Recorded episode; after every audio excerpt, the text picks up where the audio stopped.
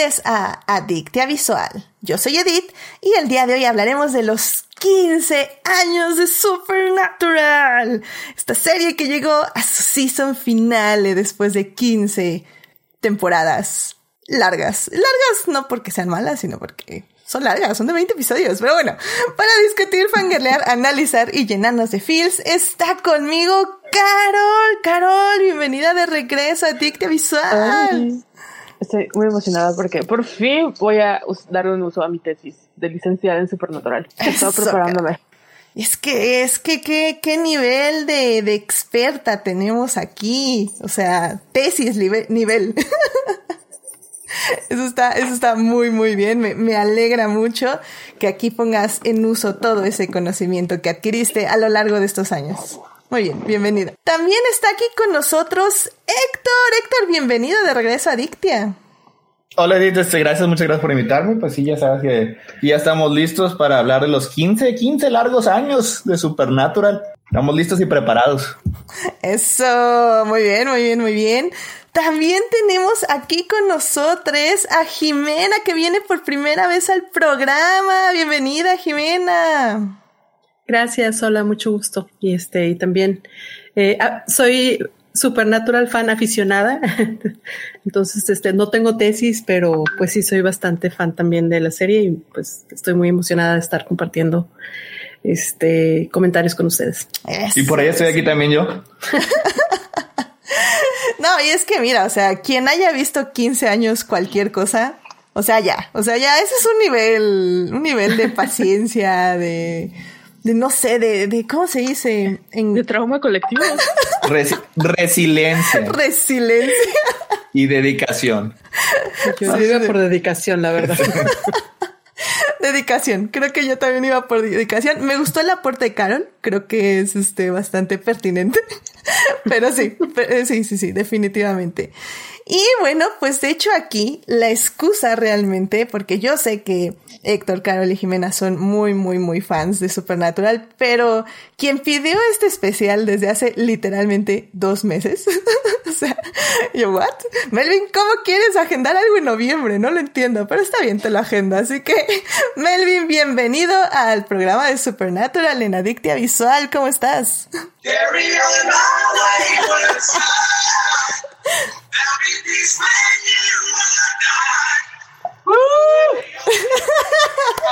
¿Listos? Vamos a hablar de 15 años. Eso, caray, muy bien, muy bien. Mira, no manches, qué, qué preparado, Dios. 15 años, 15 años, no puede ser. 15 años. Qué, wow. Sí, sí, sí, me emociona, me emociona. ¿Quiénes éramos hace 15 años? Exacto, exacto. Ponte a pensar hace 15 años. Esa es la locura de esta serie. ya, si es buena o mala, no importa. Estuvimos ahí, o sea, pasaron 15 años. Oh, sí, oh, sí. Y es que, querido, querido público, imagínense ¿Qué estaban haciendo hace 15 años cuando inicié esta serie? Y definitivamente, pues como dices, Melvin, o sea, es, es, es un logro, un logro de producción, un logro televisivo, un logro en muchos aspectos. Y no se preocupen, querido público, si ustedes no han visto Supernatural, este va a ser el podcast que les va a decir, ya, con esto saben todo lo que tienen que saber, no vean la serie. O vean la serie ahora en estos largos días de la segunda ola de, de, de cuarentena o algo así. Vean la serie, sí, vean, véanse los, eh, las 15 temporadas. O, o no, o, o, escuchen este podcast y ya. Sí, ya, ya creo que quien la vio, la vio, quien no la vio, no la vio, ya. Pero bueno. O sea, porque se imagino que vamos a analizar este escena por escena de cada uno de los 327 mira, episodios. Mira, Melvin lo va a yo intentar. Quería, yo quería, pero... No creo que pase. Yo creo que voy a mutear el micrófono de Melvin antes que pase. No, no pongan la música, no, no. Exacto, exacto. Ay, pero bueno, antes de hablar de esta maravillosa serie, obviamente tenemos que salvar lo que amamos.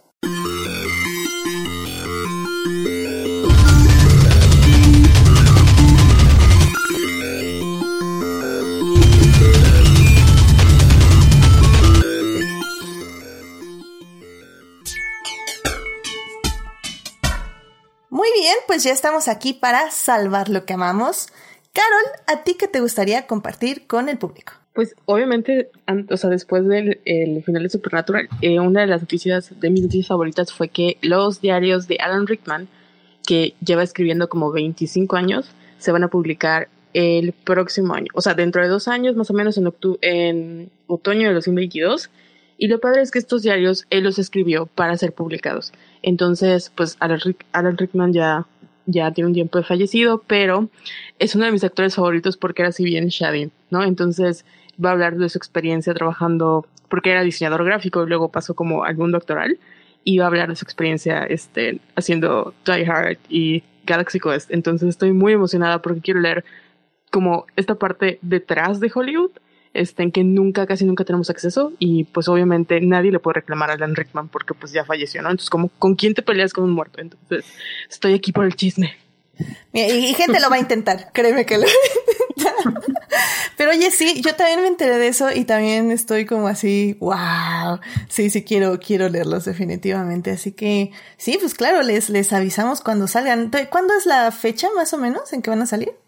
Más o menos como por otoño del 2022, entonces faltan como dos años. Pero bueno, después de este año ya el tiempo es relativo. sí, esa es la palabra, relativo.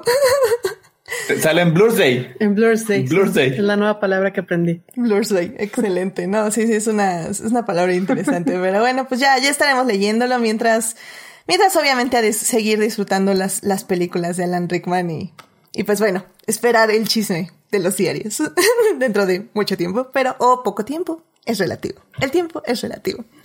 Muy bien, muchísimas gracias Carol por compartir esto con nosotros. Héctor, ¿a ti qué te gustaría compartirle al público?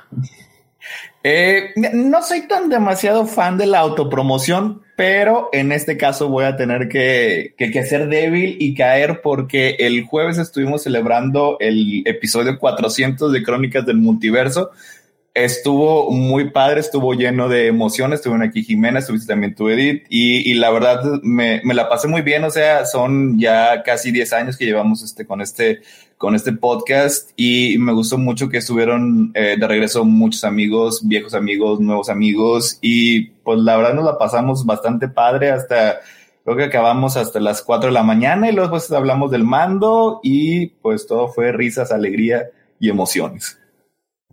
Sí, sí, sí, fue, fue muy frío de mi parte porque aquí empezó a bajar mucho la temperatura, pero no, sí, o sea, la verdad, como les decía, eh, muchísimas felicidades. La verdad es que 400 programas se dicen fácil, pero definitivamente no lo son.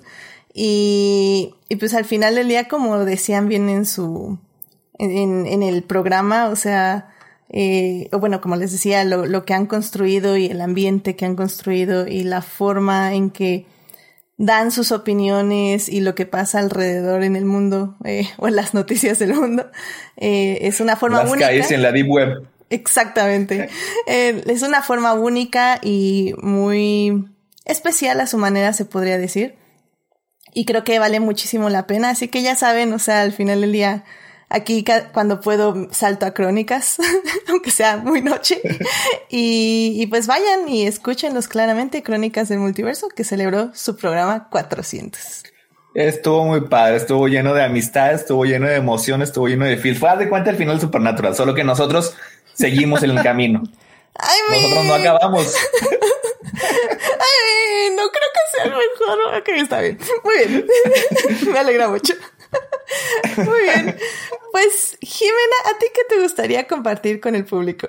a mí me gustaría compartir este algo que me ha traído un poquito más este de, de calma en este año, que me ha dado este uh, esa paz mental y me ha permitido redescubrir y redisfrutar la música que ya conocía y que y al mismo tiempo conocer nueva música. Entonces, este, como, como en este año, pues ya no hay conciertos, este, ya no hay este presentaciones en físico de, de muchos artistas.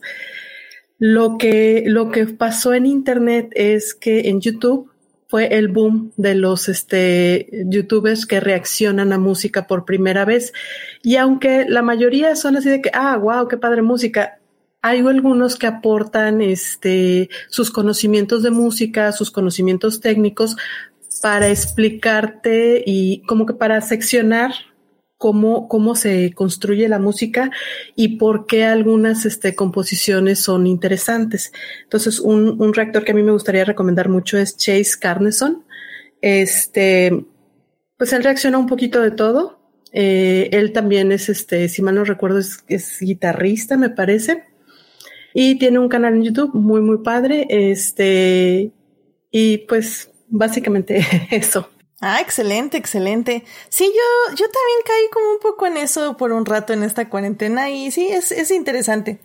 Sobre todo porque, bueno, a mí no me, súper fascina andar descubriendo nueva música, entonces creo que es, es un buen sustituto del, del camión, básicamente. Es que es difícil, ¿no? O sea, cuando estás acostumbrado, eh, bueno, no sé, cada quien en su momento, eh, en su juventud escuchó ciertas, este, ciertos grupos, ciertas bandas, ciertos, este, solistas, vocalistas, etcétera, y llega un momento que ya no escuchas radio, llega, un momento que ya no escuchas programas, ya no ves este presentaciones. Ya se acabó Glee. Ya, ya, se acabó Glee. Sí, esa es una gran razón. Realmente ya no ves cosas como siempre en domingo, entonces, este, afortunadamente. Entonces, pues ya no hay música nueva que llegue a ti a menos que la busques. Y entonces esto es una forma interesante de conocer música nueva.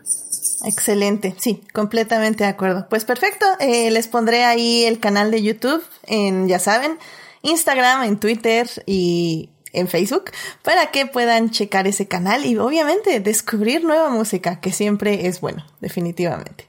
Muchas gracias, Jimena, por este Salvando lo que amamos. Melvin, ¿qué te gustaría compartirle al público? Pues ya de fangirlear, este, ¿De qué creen que voy a compartir esta semana? Lo que siempre hablo en tu programa. Ah, bueno. ¿El especial de Navidad? no. Tápate los este, oídos. Salió. Sí, sí, no es para. Voy a tomar, voy a tomar eh, algo, algo, algo pesado. Déjame nada, son 20 minutos hablo de esto y ya. no, pues salió nuevo trailer de Justice League en la versión artística del maestro Snyder, ¿verdad? Versión blanco y negro.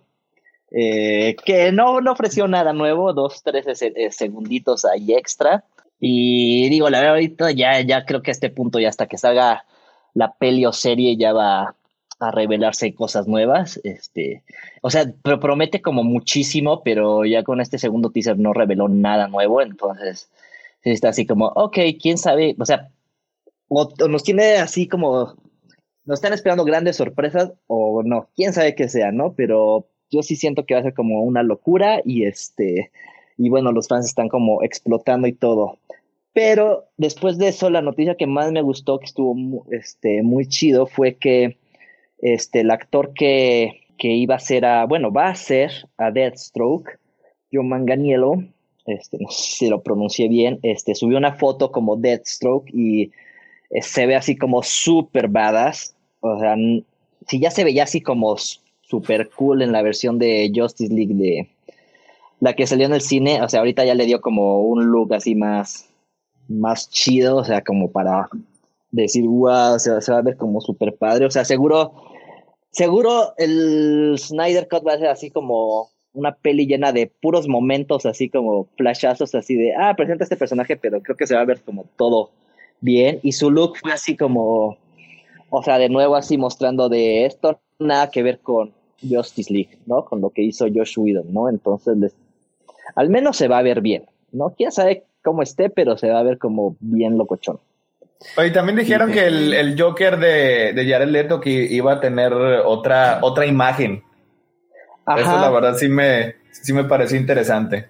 Porque yo no, di, yo no di ese Joker, yo no di esa, este, esa interpretación del Joker ni esa actuación pero sí visualmente no me parecía muy, muy bien realizado. Yo creo, puede ser, digo, ya, ya le cambiaron el look a Deathstroke, entonces yo creo le va a cambiar como el look a, a Cal Joker, estaría cool. Este, ya Disney, digo Disney, DC ya probó que puede hacer lo que quiera, que ya le vale la continuidad, entonces pueden salir cosas interesantes. Muy bien, muy bien. Pues, pues sí, Melvin, ¿qué te puedo decir? Este, estaremos Ah. ahí contigo, en las buenas y Sí, las sí, malas. sí. No, sí, hablando de estaremos, eh, este, ya tengo, ya tenemos especial de Justice League agendada para 2021. No puedo creer. Prepárense. Mira, Melvin, Prepárense, nada más por porque me, me caes muy bien. Pues sí, pues ya lo llegan aquí. No sé cuándo va a ser, pero va a pasar. ya apartadísimo, apartadísimo. Va a pasar. Y, y también Héctor lo va a ver, así que ¿qué le hace al cuento? Eh, definitivamente de que lo vamos a ver, este sí, vamos a hablar de ello muchas, muchas, muchas horas, sin duda alguna. Así que bueno, pues ya saben, Adictia Visual Entonces, 2021. vas- ajá, va a salir el corte de Adictia Visual normal y luego el Melvin Scott de Adictia Visual y Justice League, que va a durar más largo. No, por favor. Muy bien. Pido, Me parece un, un gran respetuosamente para que pueda hablar sobre Daddy Snyder, Snyder por, por una sección chiquitita.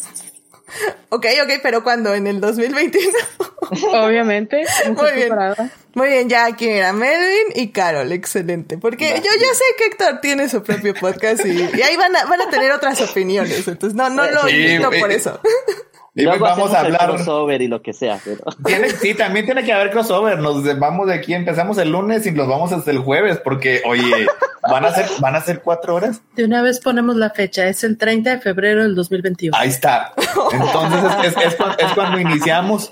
Tenemos que iniciar porque para cada, cada episodio hay que dedicarlo. Que van a ser cuatro, van a ser cuatro horas de magia y de belleza que tenemos que este, analizar cuadro por cuadro. Cuadro por cuadro, definitivamente. claro, claro. O sea, el Si hace falta más trailer, tiempo, el 3 y 28 de noviembre lo terminamos de Sí. platicar. O sea, el día que Ya salió está, ya el está trailer fue quedado. Snyder, que creo que se pasó una hora o más hablando del trailer.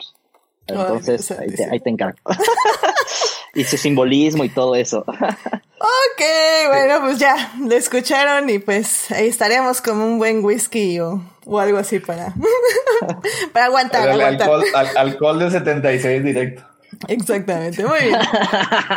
Pero mucho amor de Melvin, seguramente. así Mucho que- amor, sí, sí, Eh, claro que sí. Sí, sí, sí. Va a ser todo con amor. Todo claro. Muy bien. Excelente, Melvin. Pues muchas gracias por mantenernos al día en Adictia Visual sobre lo que está pasando con el Snyder Cut. Siempre, siempre. Muy bien, y bueno, pues ya para terminar esta hermosa sección, obviamente voy a terminar con algo que pasó la semana pasada y que nos alegró básicamente la semana demasiado, que fue que este Last Week Tonight con John Oliver llegó a su final, por fin este programa donde John Oliver realiza como este investigaciones, análisis de lo que está pasando en el mundo, pero más que nada en Estados Unidos. Y bueno, pues en su en su programa esta cuarentena tuvo una broma muy recurrente, que era básicamente alabar a Adam Driver de muchas formas. de formas extrañas, pero divertidas y muy respetuosas. Obviamente. Y pues bueno, John Oliver cerró con broche de oro en su último episodio porque apareció nada más ni nada menos que el gran Adam Driver diciéndole a John Oliver que se detuviera, que por favor ya no hiciera eso, eh, no dijera esas cosas de su persona. Y, fue increíble, la verdad, ver a Adam Driver. Es, es como un rayo de luz al alma. Y estuvo muy, muy, muy chistoso. Lo he visto como 20 veces respetuosamente. Ay, no, amé, amé, amé, amé, amé, amé ese fragmento. Eh, búsquenlo, literalmente es, es el último episodio que encuentran ahorita ahí en el YouTube de Last Week Tonight. Y bueno, pues ya, Adam Driver es lo máximo y obviamente el in- internet se rompió y rompió a todos sus fans y wow, estuvo increíble. Gracias, John Oliver. Este es un, es un agradecimiento público de, de tu empeño y de tu dedicación esta cuarentena para hacernos feliz, a- felices a les fans de Adam Driver. Así que bueno, ahí chequenlo, lo voy a estar publicando ahí en el Instagram, en el Facebook y en Twitter, que ya también estamos con los fleets. Yay. Y bueno, ahí, va, ahí va a andar. Estás salvando lo que amamos. Así que bueno, pues sin más, ya es el momento de irnos a hablar de la serie que nos trajo aquí el día de hoy. Vamos para hablar de series.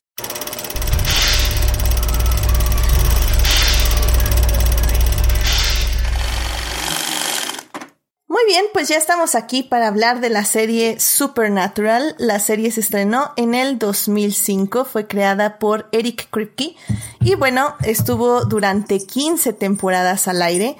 Eh, hubo, estuvo cambiando de showrunners durante los años, que es algo que ya vamos a estar analizando. Y bueno, esta serie está protagonizada por Jared Padalecki y Jensen Ackles. Em, básicamente eh, es una serie donde dos hermanos, estos dos hermanos que son Sam y Dean Winchester, se dedican a cazar monstruos sobrenaturales y eh, poco a poco van encontrando que no solo existen estos monstruos, sino que se van a tener que enfrentar con deidades más poderosas como demonios y ángeles, incluso Dios mismo. Así que eh, para analizar esta serie, vamos a hablar primero un poco de, en la primera parte vamos a hablar de Supernatural, de qué se trata, qué fueron eh, cada una de las temporadas más o menos. Y pues básicamente para quedarles como un esqueleto de cómo se fue desarrollando esta serie. También les vamos a poder dar unos tips de cómo verla, si es que les interesa verla eh, no completa, por ejemplo. En la segunda parte vamos a hablar de lo bueno y lo malo de Supernatural, todo lo que les gustó aquí a los fans presentes. Y bueno, en la tercera parte obviamente vamos a hablar ya del legado de la serie, que dejó la serie tanto para los fans como para la televisión misma, ¿por qué no? Entonces, pues sin más, vámonos a la primera parte. It is not a donut hole, but a smaller donut with its own hole. And our donut is not a hole at all. Muy bien, pues ya estamos aquí en la primera parte de este podcast. Eh, para hablar de la serie Supernatural. Y bueno, es que 15 años igual no son fáciles para una serie y evidentemente mantener un público es, es complicado, es muy, muy complicado, sobre todo cuando tienes, en teoría, entre comillas, dos protagonistas. Pero bueno, Melvin, ¿por qué no nos dices un poco eh, que tú, tú me estabas comentando antes de entrar al programa que dividiste la serie en tres eras? Entonces, ¿por qué no nos hablas un poquito de eso y nos empiezas a contar de la primera era de Supernatural? Va, este, bueno, antes que nada, este, así el resumen más básico, básico y como nace esta serie, fue el pitch original fue X-Files meets Route 66. Entonces, de eso la serie. que me parece interesante porque es como lo sobrenatural, pero todo en road trip. Y se la pagan toda la serie en road trip. Y este, y bueno, como que después de poquito, aprovechando, digo, que acabó todo esto, me puse a analizar las series, eh, como los resúmenes para ver eh, pues cuáles eran las buenas, cuáles las malas, eh, porque creo que las abandonamos en ciertas eh, temporadas, yo la abandoné en la séptima temporada, tú me decías que en la diez y sí, pues, son de las más flojas, ¿no? Y todo. Pero hasta eso como que sí tenían como una idea de, de por dónde ir. Primero las primeras cinco temporadas fue como el primer gran arco, ¿no? Y lo tenían como súper claro, que era llegar hasta empezar con estos dos personajes que cazaban monstruos, así como súper básico. Y el arco de, cinco temporadas iba a llegar hasta el apocalipsis, ¿no? Entonces creo que estas primeras cinco temporadas estuvieron muy bien construidas, cada una iba como desentrañando algo nuevo, eh, basado mucho en la mitología como cristiana, ¿no? Pero también como que tomando de muchos lados y concluyendo ya con el gran evento de la temporada 5, que es el apocalipsis. Sí, y, parte... Adelante, Jimena. Perdón, en parte es porque en la temporada 5 inicialmente es donde iba a acabar la serie, entonces por eso tenía un final muy definido. Exacto. Y, y, lo interesante de esta serie, creo yo también un poco, es la duración de sus episodios, o sea, digo, de sus temporadas. Porque cada temporada tiene 20, 24 episodios, si no mal recuerdo. Excepto la, Ajá, la tercera. La tercera. fue la. La tercera fue en de medio- escritores. En medio de la huelga, ¿no? Si mal no recuerdo. Ajá, sí. Mm, Sí. Cierto. Y, y creo que eso puede ser, eh, llegar a ser bastante cansado. O sea, creo que al final del día algo que le agradecemos a Netflix y a estas nuevas modalidades es que estas temporadas de 10 episodios ayudan muchísimo a avanzar los arcos, lo que verdaderamente importa. Y es que, por ejemplo, personalmente yo recuerdo que Supernatural me la prestaron en DVDs. Entonces, eh, yo sí la empecé a ver, pero la verdad tengo que confesar que sí me saltaban muchos episodios, que para mí eran los episodios de relleno. Eh, que es un poco también cómo se construye Supernatural en estas cinco primeras temporadas y en las demás, en las que siguen, que son episodios de básicamente derrotar al monstruo del día. Lo que pasa Sí, es que esa- es- es, es como era la televisión, don- como había sido siempre. O sea, siempre habían sido episódicos. Una temporada duraba de entre 20 y 24 episodios cada semana. Es hasta ya los tiempos modernos. eh, de hecho, una de las primeras fue eh, eh, Twin Peaks, que, que trató de, de- de poner este, una narrativa más, más serial, que en, en ese entonces copiando a lo que era una soap opera. Y ya después este X-Files, que fue la que tuvo mucho éxito, eh, eh, también lo hizo eh, de esa manera.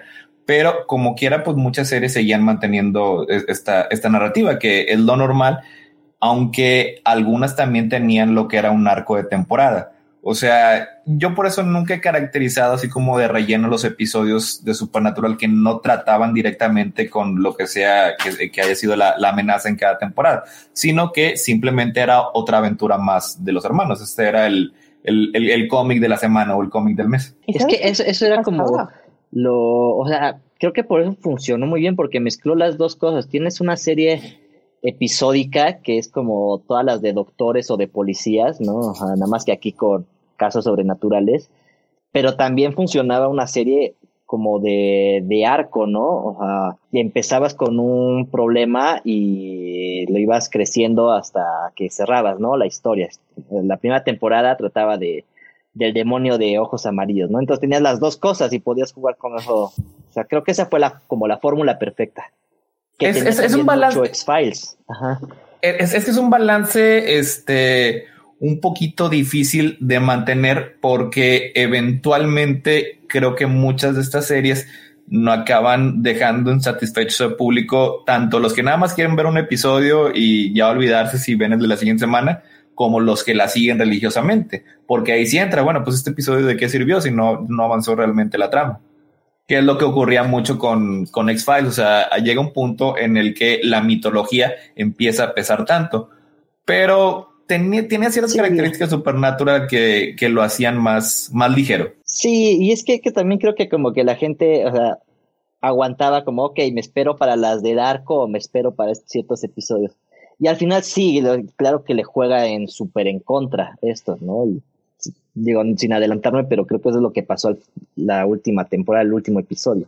Que por ejemplo, en el caso de que cuando yo llegué ya se habían estrenado, creo que al menos, creo que ya las cinco primeras temporadas, de hecho, pues yo literalmente fue más cómodo porque me pude ir saltando episodios. O sea, literalmente era como, ah, este como que se ve que no va a pasar nada. Y le iba adelantando y sí, no, no pasó nada del arco. Va, el que sigue. Entonces no, no tenía esta guía que ahora ya existen porque ya hay guías. Este, Merin me, me va a hacer favor de volverme a pasar. Donde sí te dicen, Sí. ok, ¿quieres ver solo los episodios de los arcos? O sea, en este caso, por ejemplo, la primera temporada, ¿quieres ver todo lo que pasó con el demonio de los ojos amarillos? Ah, ok, pues ve este episodio, este episodio, este episodio y este episodio. Entonces ya no te tienes que echar los 24, ya nada más te ves unos 12 o unos 10 episodios. Lo ¿Y cual creo que funciona bien. ¿Sabes qué? Tan, bueno, a mí me pasó que cuando yo empecé a ver la serie estaba en televisión al momento, ¿no? Y como dicen ustedes, en esa época, o sea, el streaming era otra cosa, eh, la tele por cable, eh, pues era tele por cable, no era lo que consumías. Y yo recuerdo que en ese momento, o sea, ver el episodio era no saber qué iba a pasar, porque no sabían si le iban a renovar, no sabías, bueno, cuando pasó lo de la guerra de, de la guerra, la guerra de los escritores, la huelga de los escritores, este, no sabías, o sea, no sabían cómo iban a acomodar, fueron 16 episodios, al final, eh, pues Eric Kripke dijo que realmente el final de la quinta temporada no era el final que él quería para la serie porque la renovaron. Entonces, al final, lo que pasó con Supernatural creo que lo que funcionó muy bien es que los dos personajes principales, que eran Sam y Dean, o sea, quedabas atrapados por la relación que ellos tenían. Entonces era muy divertido verlos interactuar a ellos dos en diferentes escenarios. Y además, yo al menos nunca había conocido, no sé cómo va a sonar esto, a hombres que hayan visto la serie. O sea, toda la gente que yo conocí eran mujeres. Y si yo conocí a un porque yo lo obligaba a ver como la serie, entonces sí me llamaba mucho la atención cómo el fandom que me tocó ver a mí eran puras mujeres como que llorando porque Dean y Sam compartían sus emociones y sentimientos y hablaban como de sus daddy. Entonces eso era como que lo rico o lo atractivo para ver esa serie. Y sí también estaba la trama que era muy padre, ¿no? Y para mí las cinco primeras temporadas son perfectas, pero lo trascendental, que es lo que acabó también siendo un poquito no tan bueno para la serie fue que los dos personajes principales era como la relación de codependencia que tenían. Y es que justamente ahorita Uriel en el chat nos está diciendo, y no se pierde el desarrollo de personajes al saltarse episodios. No, definitivamente no, porque extrañamente los episodios que llamaremos entre comillas de relleno eran aventuras. Entonces, sí había momentos que sí detenía yo, por ejemplo, cuando estaba, me saltaba todo un episodio y me saltaba como todo lo del monstruo y llegaban hasta el final, veía como la plática, la lección que tuvieron al derrotar ese monstruo. Y con esos eran los momentos en que ellos dos hacían ese, esos lazos. Porque, bueno, cuando empieza la serie, para que sepan, querido público, eh, Dean básicamente se dedicó a, como su padre, a cazar demonios y a cazar monstruos, pero Sam realmente lo que él quería ya era una vida normal, ¿no? Entre comillas. Eh, una vida de estudiar, de tener una novia, de casarse, etc, etc. Y Dean llega y le dice, o sea, la serie empieza con Dean llegando y diciéndole, nuestro padre fue de casa a cazar un monstruo y no regresó, tenemos que ir a encontrarlo. Entonces, eh, la serie la empiezas en con Sam entrando a este mundo de, de monstruos y, y, Dean como un poco ya más curtido en eso. Entonces al final del día es como este estira y afloja de, de si quieren seguir esta vida o quieren ya retirarse eh, o bueno, hacer una vida como la de todos los demás, pero obviamente no van a poder porque es el es la carga del héroe, ¿no? De saber de que existen estos males y que forzosamente tienes que hacer algo al respecto. que creo que es lo que le gusta a Héctor, de hecho. Sí. y digo, tal vez me voy a adelantar al siguiente bloque, pero. Sí, no, adelante. La, verdad, una de las cosas malas, este, en general, es que no hay tanto desarrollo de personajes, entonces tampoco te pierdes. O sea, eso es un desarrollo muy lento, ¿no? Siento sí, es muy lento. Ajá, exacto.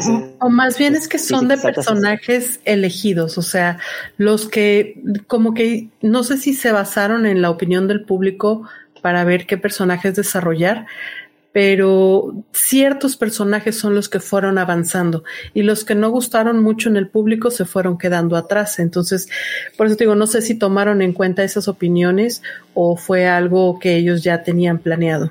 Que también es muy fácil quitar personajes, literalmente los mataban. Sí, sí, o sea, y es que también no necesariamente es que sea lento el desarrollo, sino que tiende a ser un poquito repetitivo. O sea, porque algunas veces los personajes aprenden una lección y lo tienen que resetear para que la vuelvan a aprender la siguiente temporada, que es una de las cosas de Supernatural que se me hace que está presente y ya si lo aceptas y, y, lo como que lo procesas, ya continúas viendo toda la serie hasta el final. Exacto. Sí, creo que es, es una cosa de adaptarte al ritmo y creo que las primeras cinco temporadas lo hacen de manera muy buena, porque como bien, como bien dices, este, bueno, como bien decía Melvin, o sea, creo que todo el arco de estas cinco temporadas es excelente. O sea, la manera en que... Y vamos a hablar con spoilers que yo público, como ya les dije, es, es para que ya las hayan visto con este podcast o vayan a verlas, porque definitivamente no les estamos spoileando mucho. Bueno, o sea, la serie, pero no importa. el, punto aquí es que eh, las primeras cinco temporadas, que son las que más nos gustan, creo yo, es la del apocalipsis, que es básicamente que los hermanos Winchester eran como un plan divino eh, para que fueran las, eh, ¿cómo se dicen? Los vessels, los, este, los envases, los, los, em, eh, los, recipientes. Los, los, huéspedes. Huéspedes, los huéspedes. Los huéspedes de el arcángel Miguel y de Lucifer. Eh, Sam es el recipiente de Lucifer y Dean es el recipiente del arcángel Miguel. Entonces, la idea es que cuando ellos aceptaran ser los recipientes, eh, Lucifer y Miguel iban a pelear en la tierra, lo cual iba a traer el apocalipsis y pues iba a causar pues la perdición de la raza humana. Eh, básicamente estas cinco temporadas construyen eso y construyen ese final. Y, y lo bonito de ese final es que, como todas las cosas bonitas del mundo, pues el amor es lo que tiene que prevalecer. En este caso, un amor entre hermanos. Y, y creo yo que... Hermanos completos, medios hermanos no, no, necesitan aplicar. sí, es cierto. Ay, ni lo, no, no, se, lo no, no se puede mencionar eso. Sí, ni, not apply. Half brother, ni not apply. Entonces, o sea, la idea es que justamente eh, tanto Dean como Sam, Sam tiene que luchar durante toda la temporada con, con la idea de ser un recipiente del mal y lo que eso significa. Y Dean, pues básicamente tiene que decirle a Sam que, que él es increíble y que nunca va a ceder y la frega de media, pero también él está como en esta lucha de fe. Eh, acerca de, de, su destino y de quién es y de cuál es su lugar en este mundo, para lo cual también traen un ángel muy especial llamado Castiel, que es básicamente quien lo tomó del brazo y lo rescató de la perdición. con, una de las entradas más maravillosas en la historia de la televisión. Está muy buena esa entrada, la verdad. El, el señor llegó taconudo y eh, magnífico y maravilloso. Sí, él lo hizo muy bien, la verdad. Entonces, eh, pues bueno, básicamente se van a construir esta relación entre hermanos eh, y esta relación entre el tío, el ángel, el medio hermano y quienes se vayan cruzando por el camino para llegar justo a eso, a detener el apocalipsis, eh, básicamente con un sacrificio, que es el sacrificio de Sam eh, para salvar a la humanidad. Y ahí terminan las cinco primeras temporadas, que como decía bien Melvin, fue que estaban planeadas hasta ese momento. Y, de hecho, si ahí hubiera terminado la temporada, para mí, o sea, yo hubiera sido feliz con ese final en su momento. O sea, en su momento, para mí era un final bastante satisfactorio. Sí, me daba tristeza. Sí, este, qué fuerte. Este, se, superó un apocalipsis. Este, con un sacrificio, eh, un sacrificio bastante fuerte porque era uno de los personajes principales de la serie pero para mí se me hacía un, un cierre excelente. Y duré muchos años enojada con Supernatural por continuar, la verdad. Sí, pero como que lo veíamos hasta que lo empecé a ver yo. Sobre todo porque los siguientes, este, el, el siguiente, ¿cómo se dice? ¿Las siguientes temporadas? el siguiente segmento de temporadas, la verdad es que hubo una o dos que de verdad me molestaban mucho. Digo, yo no, sé, no sé cómo los dividió ahorita Melvin, pero sí yo también cinco, pongo como en tres horas. Pues a ver, cinco, cinco. Ajá. ¿Por qué no nos cuentas de las siguientes cinco? Ok, las siguientes cinco yo los cuento del episodio de la temporada 6 a la, a la 10.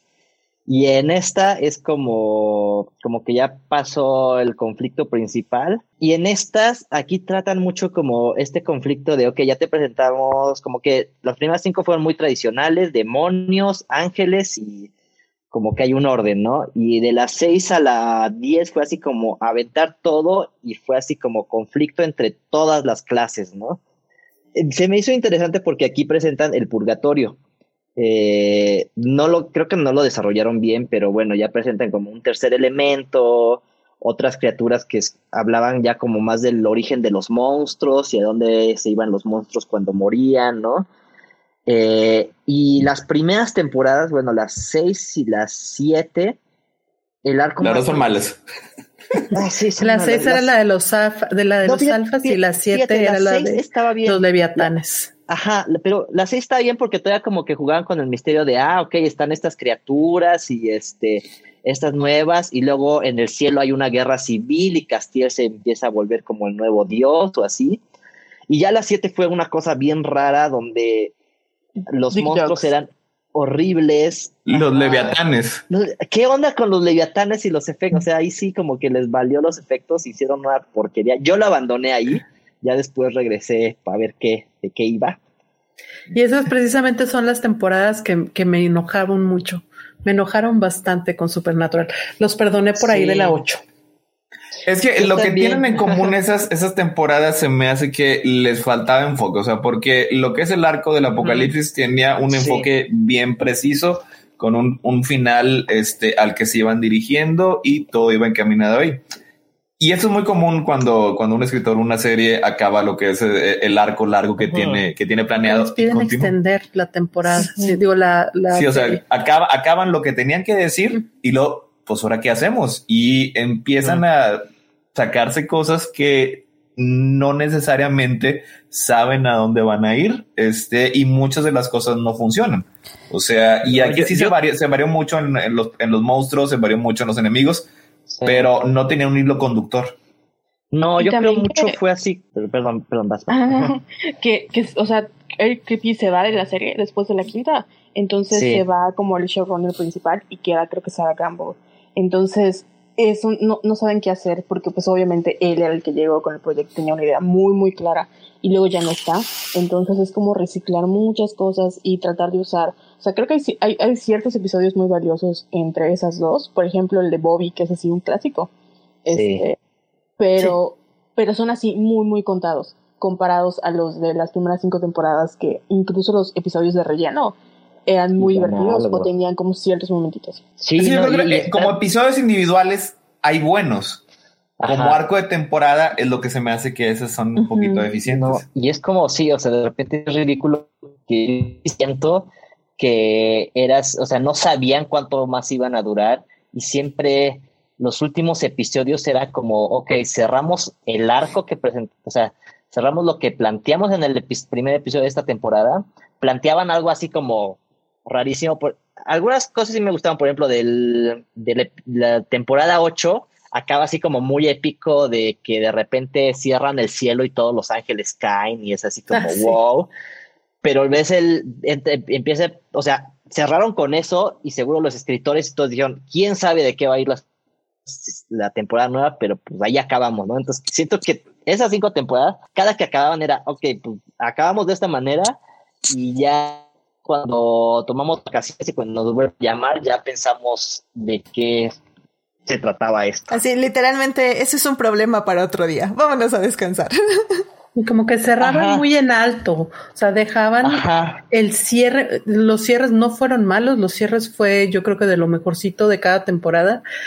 Pero en lo que arrancaba la siguiente y lograba sacar el misterio o resolver el misterio que dejó el arco anterior y tomar forma, se perdía mucho. Y ahí era donde lo salvaba a veces un poquito los episodios de relleno, porque hubo episodios muy buenos. Por otra parte, también un par de cosas positivas que, que yo tenía, este, en la, en la temporada 8 introdujeron a los Men of Letters, introdujeron al búnker, que Ah, sí. es una idea fantástica que la serie necesitaba como para darle, para darle una ancla y estructura. Y la 9 fue la que yo no empecé a ver, así que le tengo cierto cariño. La, la, la 8 es, es muy buena, justo por eso. La 9 también es, la, la 9 siento que también es muy buena. Eh, a ver, Luego la 10. Melvin, ajá. ¿nos podrías justo un poquito, nada más para el público, desarrollar un poco qué pasa así en la 8, 9 y 10? Nada más para que lleven Oye. una idea. Por favor. 8 es cuando Crowley también es uno de estos personajes que creció mucho, se vuelve ya, o sea, ya está como controlando el infierno y todo eso. Este, Castiel sigue queriendo como, o sea, más bien le ofrecen así como que tenga un puesto importante en el cielo. Creo que lo más importante es, aparecen los Men of Letters, que es como esta sociedad secreta que existe de cazadores, o sea, antes de que existieran los cazadores tipo, pues que iban en su carro por todo el mundo, era como que el Men of Letters es esta organización que, este, antigua que se encarga de, de matar monstruos, ¿no? Entonces ahí le dan. O sea, los Men of Letters eran los fifís.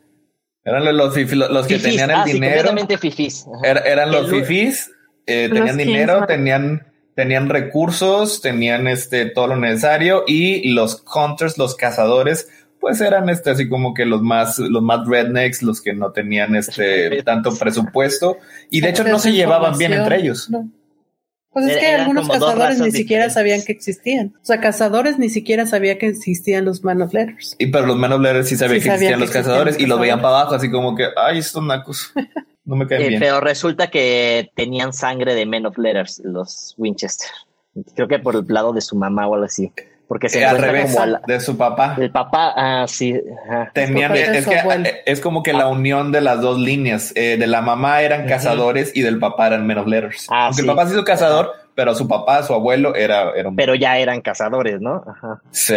Entonces está como interesante eso. Y al final eh, supuestamente quieren cerrar otra vez el infierno y Sam tiene que pasar tres pruebas, pero que obviamente lo va a matar y ahí es cuando Dean dice, no, no se puede morir Sam. ¿Otra vez? Y otra vez, exacto, es el dilema de siempre. Este, y está, está aquí lo que me gustó fue que de repente entran más personajes del cielo y es cuando Metatron engaña a Castiel y es cuando caen todos los ángeles, ¿no? Y entonces, los temporada 9, los ángeles llegan, este, están en la tierra, pose- no sé si poseen es la palabra, pero sí, se poseen como allá varios humanos y este y se dividen en dos, ¿no? En los que odian a Castiel y los que quieren ayudarlo. Y luego aquí qué pasa, este Castiel se vuelve humano, entonces ya no es como el ángel poderoso y está aprendiendo a ser humano y así. Eh, Sam se está medio muriendo y entonces lo posee un ángel y obviamente ahí aparece otra vez Dean que hace tratos con, con demonios para, para salvar a Sam. Es como el dilema de siempre. Y- también es la temporada donde Dean obtiene la marca de Caín Ajá. para poder matar al demonio de la temporada.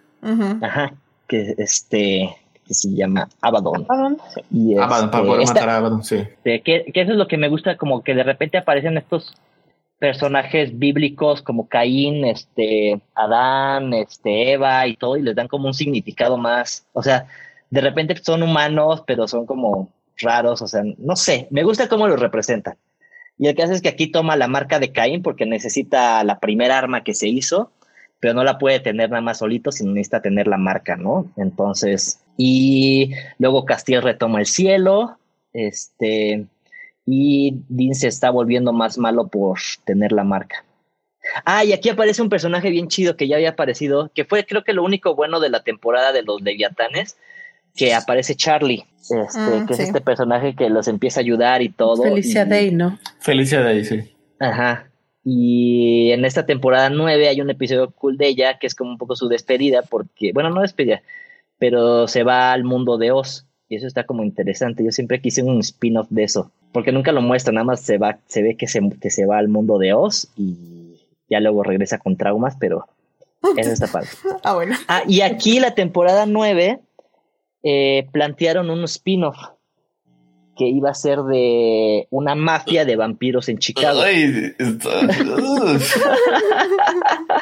You. Que eran los originales, ¿no? Es, eh, ¿O cuál era? eh, No, los originales. es era, un, era, era pastiche de Twilight. Sí.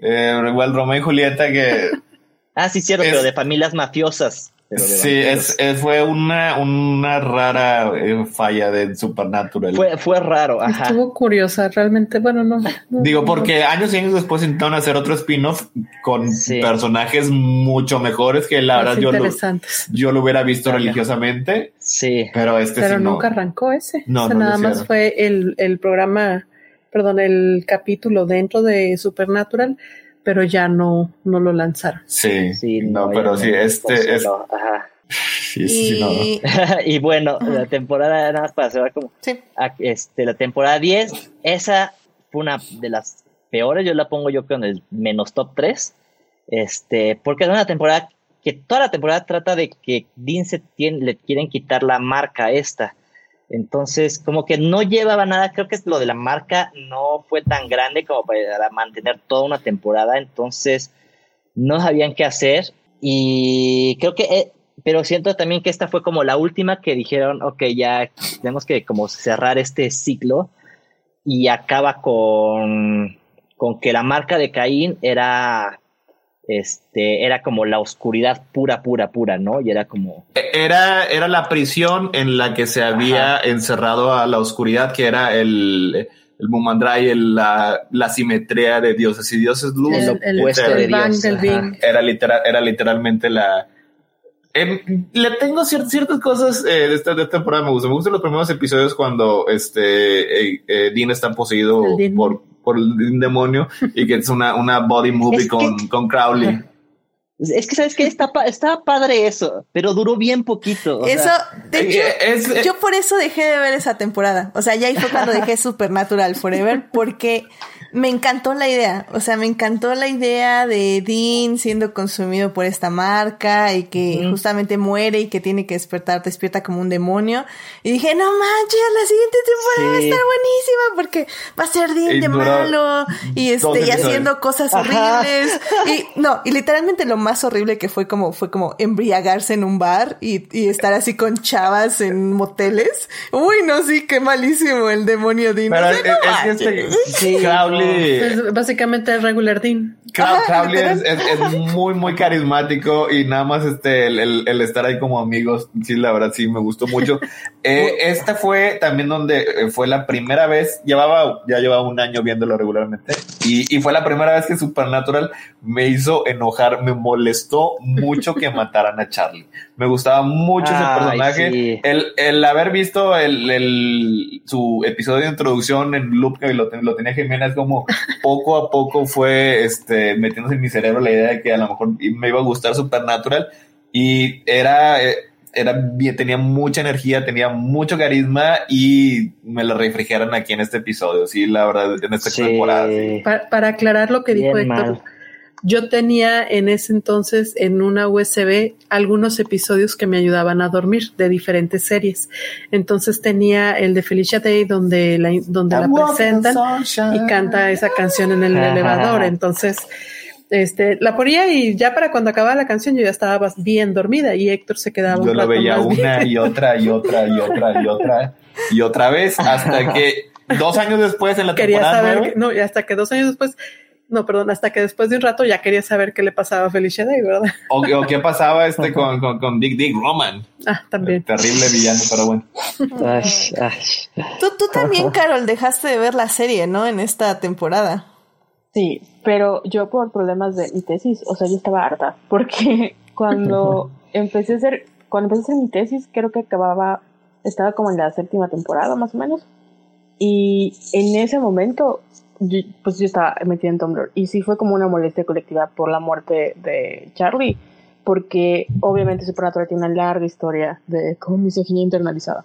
Entonces, Y externalizado.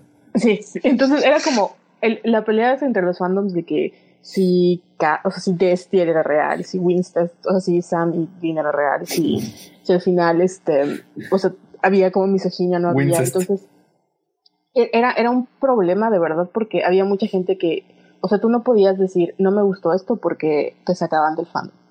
En algunas facciones. Era una guerra de facciones. Y a mí me gustó mucho la octava temporada porque yo creo que el final, o sea, el de la quinta y el de la octava fueron así perfectos. Sobre todo porque Crowley y esa, el yo merezco, yo merezco ser amado, era, era muy padre. Entonces, pasar de eso a Dean Demon, y creo que igual en la décima hacen el, el fanfiction, que es este episodio musical Sí, es de los mejores. increíble. Entonces, pasar de, de momentos muy padres a luego como casi casi una pasta y te digo, o sea, habían ciertos episodios como cuando vemos a Dean bebé cuando era niño y lo que vivió con Sam y Ujú. esas cositas que eran muy, muy padres rescatar a como nada, nada, nada, nada, nada, eh, la oscuridad, nada, nada, nada. Sí, sí era muy, sí era muy cansado. Sobre todo porque yo llevaba así años viendo la serie y era como que ya, por favor, ya acaben. O sea, cada año era ojalá no acabe el Supernatural para que yo pueda ir a la Comic Con y pueda ver el panel, pero al mismo tiempo, ojalá que ya acaben esta serie porque no tiene pies ni cabeza, o sea, ya, merece morir. Pero. pues, Debió una- haber acabado en la quinta temporada. Sí, para mí es el final. Yo no sabía que. Y yo no continúen, continúen hasta que estén en silla de ruedas. Ya hacen unos viejitos. Y lo más que, o sea, me molestaba mucho era que la historia de que ellos eran Caín y Abel, o sea, el paralelo, creo que hubiera sido muy interesante si hubieran como desarrollado así de que al final ellos, o sea, todo el objetivo es que ella- ellos dos eran como, tenían esa sangre y, y eran como contrarrestar este, porque al final siempre pensamos que Caín es el malo y me parece que aquí fue al revés, como que Caín salvó a su hermano y todo inició ese proceso, ¿no? Pero no, y tampoco iba a la terapia, entonces era como un, yo no sé qué está pasando, o sea, tantos problemas que se pueden resolver, eh, tantos crew babies, tantas mujeres muertas, o sea, ya es, es un problema. Sí, sí, sí. Y, y, y, justo un poco me gustaría hablar ya más de eso en la siguiente sección, pero antes nada más hay que repasar las últimas cinco temporadas rápidamente. Este, Melvin, no sé si... Porque bueno, aquí sí. en estas eh, en estas temporadas, la de seis y... Eh, digo, la 8 a la 11, el showrunner fue Jeremy Carver. Y luego ya para la 12 y a la 15 fue Andrew Duff y Robert Singer. Entonces ya también ahí hablamos de un cambio de showrunner para la temporada 12 básicamente. 12. Uh -huh. Sí, y sí se nota porque sí cambió, o sea, sí se siente como un estilo diferente. La 12, este, regresan los hombres de letra, pero son ingleses ahora. Entonces son, este, son como más modernos, más tecnológicos, se burlan más bien de, de todo lo que hacen los americanos y quieren acabar con, con los cazadores americanos porque son como todos falsos y los ofrecen así como la última tecnología y les dicen, ah, con esto se van a acabar sus problemas de vampiros y de monstruos y de todo eso, ¿no? Y, pues al final resulta que son como medio malos y entonces hay que detenerlos. Y aquí empieza, eh, empiezan a sembrar la idea de que ahora se viene el anticristo, ¿no? Entonces, este, eh, Lucifer regresa, que, me, o sea, está interesante cómo regresa, pero también le resta muchísimo a la quinta temporada, ¿no? O sea, como que es, pasan mucho para detener a Lucifer y de luego aquí en la 12 regresa, ¿no? Pero bueno, es como para, este, para que nazca el anticristo, ¿no? Ah, y también regresa aquí la mamá, este, Mary. Entonces, fue, fue un regalo que les dejó Dios ajá, de Amara. Amara. Amara, ajá, la oscuridad. Que también entonces. Bueno. El o sea, más odiado después de John Winchester, o creo que antes de John Winchester. Se o de hecho, a mí, a mí me cae bien, o sea, me cae muy bien este, el, el, el, el personaje y el papel que tenía, pero todas las tres temporadas que estuvo, estuve pensando, este será el episodio en el que la matan, este será el episodio en el que la matan, es el, hasta que Está eventualmente este fue el episodio en el que la mataron, porque es supernatural. Sí, sí, es como inevitable. ¿no? Y este, luego temporada 13, este, es Sammy Dean cuidando al anticristo, que ah, ah, yo me divertí mucho con esos episodios porque es Sammy Dean como papás y es como están criando, o sea, el bromance También que Castiel, era así como que... Ah, sí, ajá.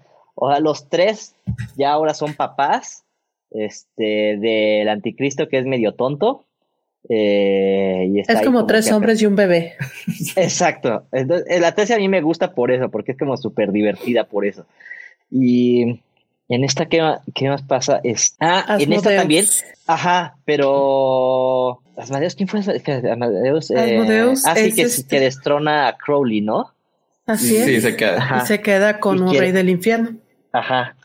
Bueno, se queda como rey del infierno hasta que Lucifer o su hijo ascendan al trono, ¿no? Y, y, también aquí se vuelve otra cosa bien rara porque entonces empiezan a meter este cosas de, de universos paralelos. Entonces, Fantástico.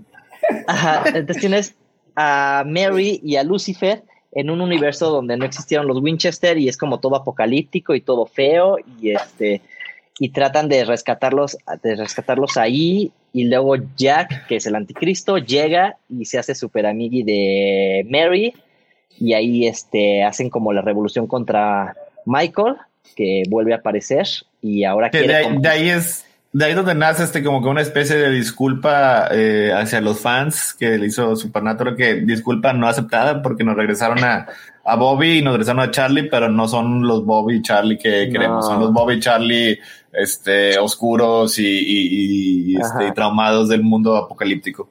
Y se siente así como que son súper raros, o sea, no son los mismos, nada más es como, ah, pues vamos a traerlos de regreso y ya. Perdón por matarlos. Exacto. ¿Cuál perdón? ¿Cuál perdón? Pero no te los puedo regresar igual porque pues ya los maté y tiene que haber consecuencias, entonces. Ajá, te, te, doy este facsímil razonable. No, no es razonable, pero no, bueno. No, o sea, no. Pero no los quites. Ah, dejémonos ahí, está bien. Pero ya no los, que ya tengan no un romance con la mamá, un poco weird, pero está bien. sí. Y luego, total, Michael llega y dice, este, y Lucifer se quiere volver más poderoso y al final dice, no, el anticristo no va a tener más poder que yo, yo voy a ser el, el rey y le quita los poderes a Jack. Y entonces Dean, que era el, ¿cómo quedamos, que le íbamos a decir? El vessel de Michael. El huésped. este, Huésped, recipiente, algo. el recipiente, ajá. Le dice al Michael del mundo apocalíptico que, que se iba a dejar ser poseído nada más para vencer a Lucifer, pero que luego lo dejara. Y, el Michael malo malo le dijo, este, sí, sí, sí, Dean, obvio, obvio sí, pero pues obvio no. 12 temporadas No. sorprendentes. Creo que ese es el mejor Exacto. legado de Supernatural. Es como, Los Ángeles también son basura. O sea, no confíen en cada nadie. vez más basura, ¿no?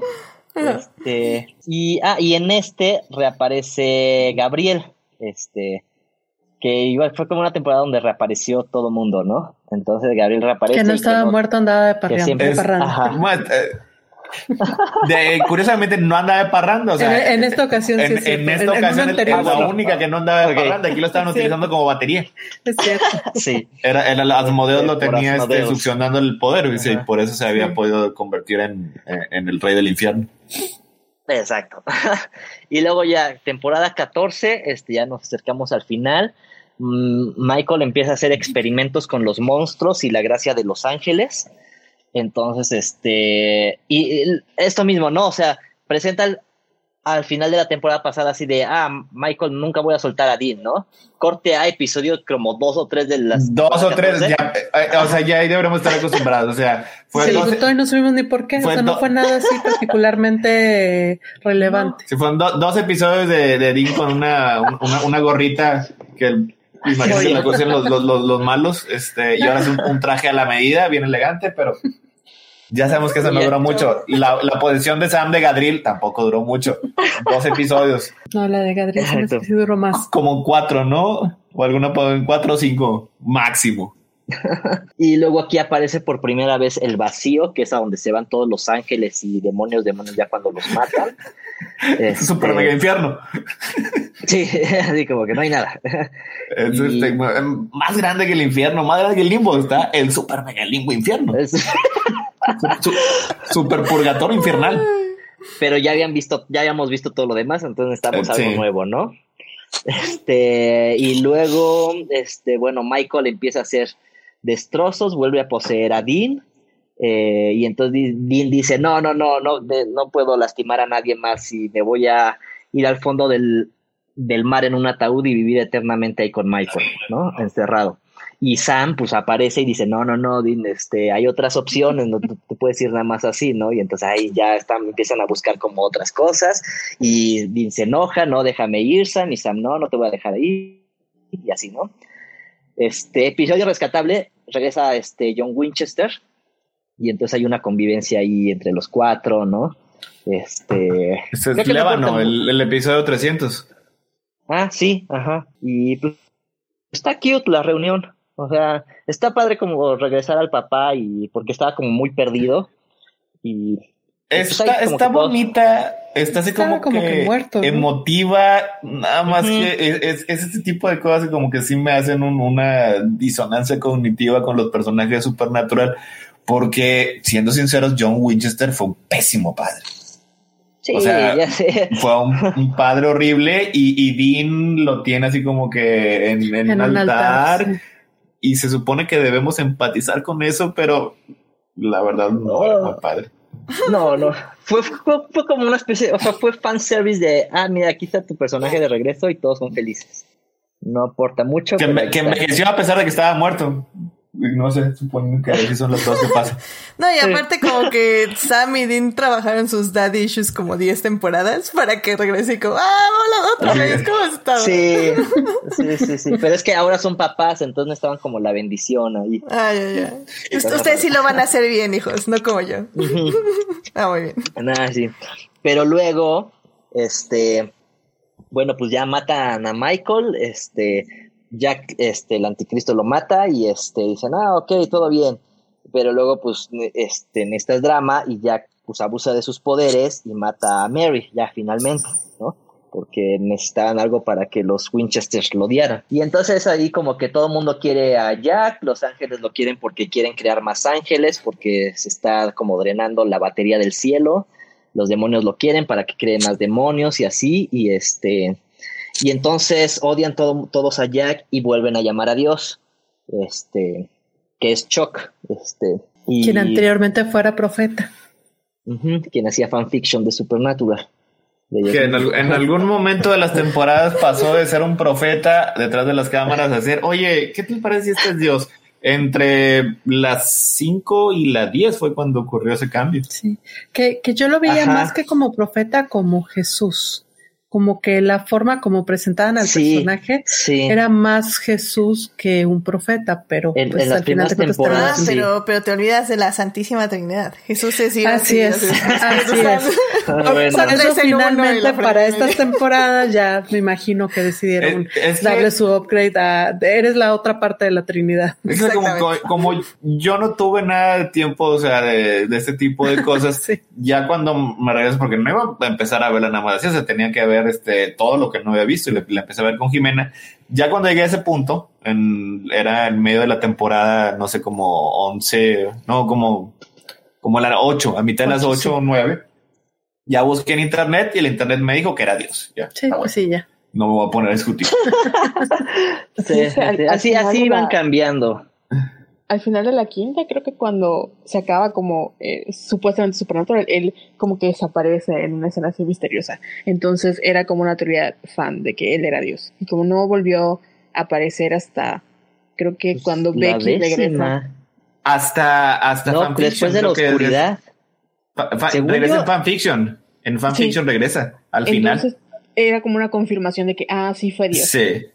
ahí sí ya. Pero hubiera estado padre que exploraran este, como a Jesús mm. teniendo una crisis existencial. Está más interesante eso.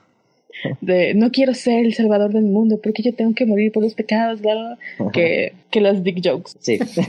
y al final de esta temporada, la 14, entonces ya van con Dios para decirle, oye, tenemos que matar al anticristo. Y Dios, no, no, sí, sí, es malo. Este, mira, hice esta pistola y mátalo con esta, ¿no?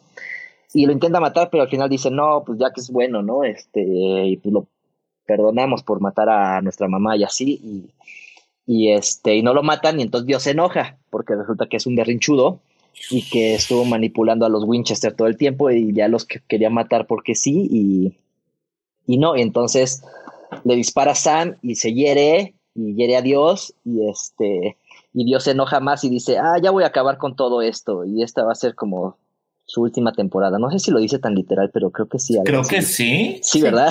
Sí, creo que sí. literal. y ya voy a acabar con su temporada y todo, y ahí acaba, y entonces entramos a la última temporada, donde están viendo cómo matar a Dios y tienen que volver a cerrar el infierno. Regresa, ahí regresa Kevin, que era el, un profeta, y otros este, cazadores que se habían muerto. Este, y es una temporada de muchos cameos. Y este, y entonces. Como que trajeron a todos a despedirse. Hasta regresan a, Michael y al pobre Adam. Sí, a medias, porque. Ay, pobre Adam, así lo dicen. Ah, sí, soy Michael, pero Adam no está aquí. Llame más tarde. Llaman más tarde. No, Adam ya se fue. No, bueno, la primera vez que sí, la, primera vez que aparece en la temporada sí son los dos. O sea, es, es Adam. Pero, nada más habla Michael, ¿no? No hablan los dos. en el primer capítulo que aparece hablan los Ajá, al principio. Ya en el último sí, este, ya es solamente está Michael. O sea, de hecho, si le dicen, este, oye, queremos hablar con Adam. Bueno, déjame ver si quiero hablar con ustedes. ¿Qué pasó? Perdónanos porque, eh, sí, está bueno, por dejarme la imperio. No, está, bueno, bueno, bye. Ya, ya, se, ya, se, fue Adam. Puede arruinar tu vida, perdónanos. Ah. y al final sí es cuando, este, cuando ya, Dios hace su, su... Que le dice New Phone Hoodies. Sí, New Phone Hoodies no está. Pues, total que, este, ok, como siempre, este, siempre aparece algún libro o algún hechizo o algo que mata a los demonios y todo, y había, un, había una fórmula para matar a Dios, ¿no? Este, y ya le dicen aquí hay que matar, pero hay que hacer un ritual y todo. Eh, bajan al infierno, ahí está Rowena, la bruja, que ahora ya es la dueña del, la gobernadora del infierno, este, regresan al purgatorio otra vez, así de rápido.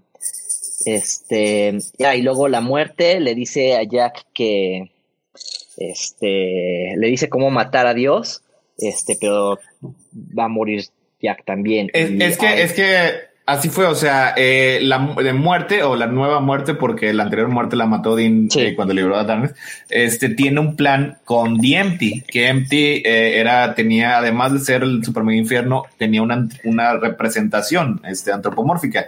Y ellos decían, oye, muerte, eh, ya estaba cansado de que, de, cansada de que estos tipos regresaran este, a la vida una y otra vez. todo. Y DMT lo que quería era volver a dormir. Y así que el- ellas dos lo que pensaron es lo mejor que podemos hacer es que maten a Dios y con suerte se maten en el camino. Así que ellas son las que le dan a Jack los pasos. O sea, porque cuando regresa Jack, cuando se lo encuentran, eh, ya estaba en camino del ritual que lo quieren hacer básicamente una Jaco, Jacobomba para explotársela a Dios en la cara.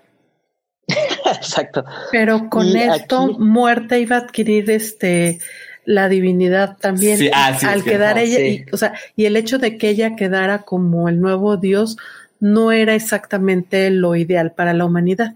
Sí, o sea, muerte quería ser eh, la nueva este, creadora de todo el universo. De todo y La nueva tener deidad. control de todo, ajá. Y el vacío quería volverse a dormir, quería echarse otra vez otras pestañitas de varios millones de años.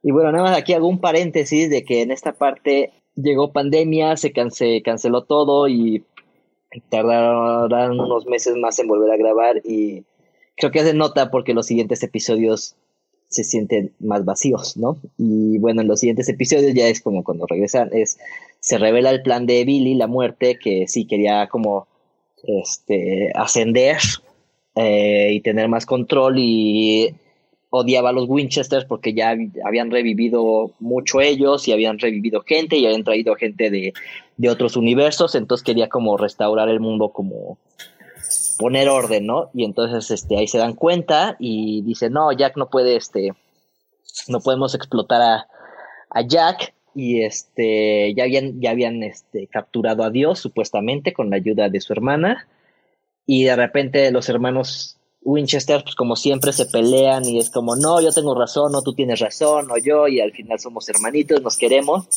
Y boom, que Dios no quería eso, quería que se mataran entre ellos. Entonces llega Dios y dice, no, mátense ustedes, no pueden, no pueden seguir vivos. Y este, mandan a Jack al vacío para que explote ahí y se quedan solos los hermanos. Y, ah, no, pero antes de eso es lo de la muerte, ¿no? ¿O es después de esta Mm, lo que pasa es que ahí este, van varias cosas, o sea, Es que por un lado, eh, Dios empezó a destruir todos los este, universos alternos o universos paralelos.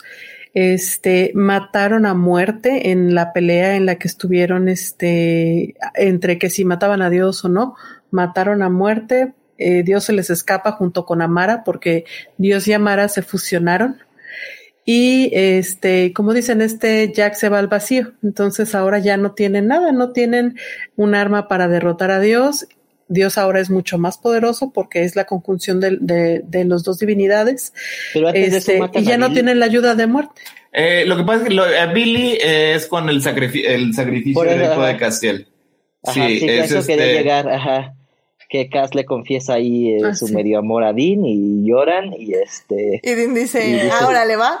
ah, ok. Chido. Ah, ok. Ok. Este, y ahí entonces, como Cass es súper feliz y había hecho un pacto con el vacío, este, se lo chupa el vacío y se, y como Billy estaba ahí, también se la chupa. Y entonces ya queda como el mundo sin, ajá. Lo que pasa es que ahí ya había traicionado muerte al vacío. O Sí. sea, y el vacío Ajá. ya la traía contra, contra Billy. Pero el vacío no podía nada más aparecer en, el, en, en la realidad física. Tenía que ser llamada. Tenía que ser eh, mediante algo. Invocada. Así, o sea, exactamente se necesitaba otro mecanismo. Y ese mecanismo acabó siendo lo que fue este, la, la felicidad de Castiel al declararle su amor a, a Dean y decirle que era una persona maravillosa, que realmente quería a todos y por eso lucharon. Y Dean, ok, chido. Visto. ¿Visto? Horrible. Y entonces ya no hay muerte ni nada y Dios ya este borra a toda la humanidad. Este, no hay nadie más que Dean y Sam y entonces así como que se quedan sin propósito ni nada y de repente empieza a haber unos cambios raros, este Lucifer bueno, regresan como medio los algunos cazadores antes de que desaparezcan todos, pero pues, son los últimos que desaparecen y entonces ya se quedan vacíos. Y luego regresa Lucifer otra vez, porque Dios lo, lo revivió. Y, ah, y, va, acuden a Michael, que, es, este, que se había refugiado en una iglesia. Y Michael mata a Lucifer revivido, este, que no tenía mucho que hacer ahí.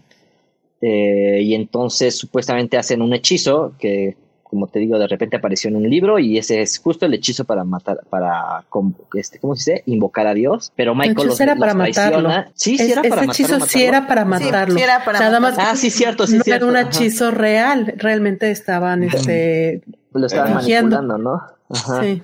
Porque Michael los Era una traiciona trampa. y, y sabían que Michael los iba a traicionar. Siempre fue un lamebotes.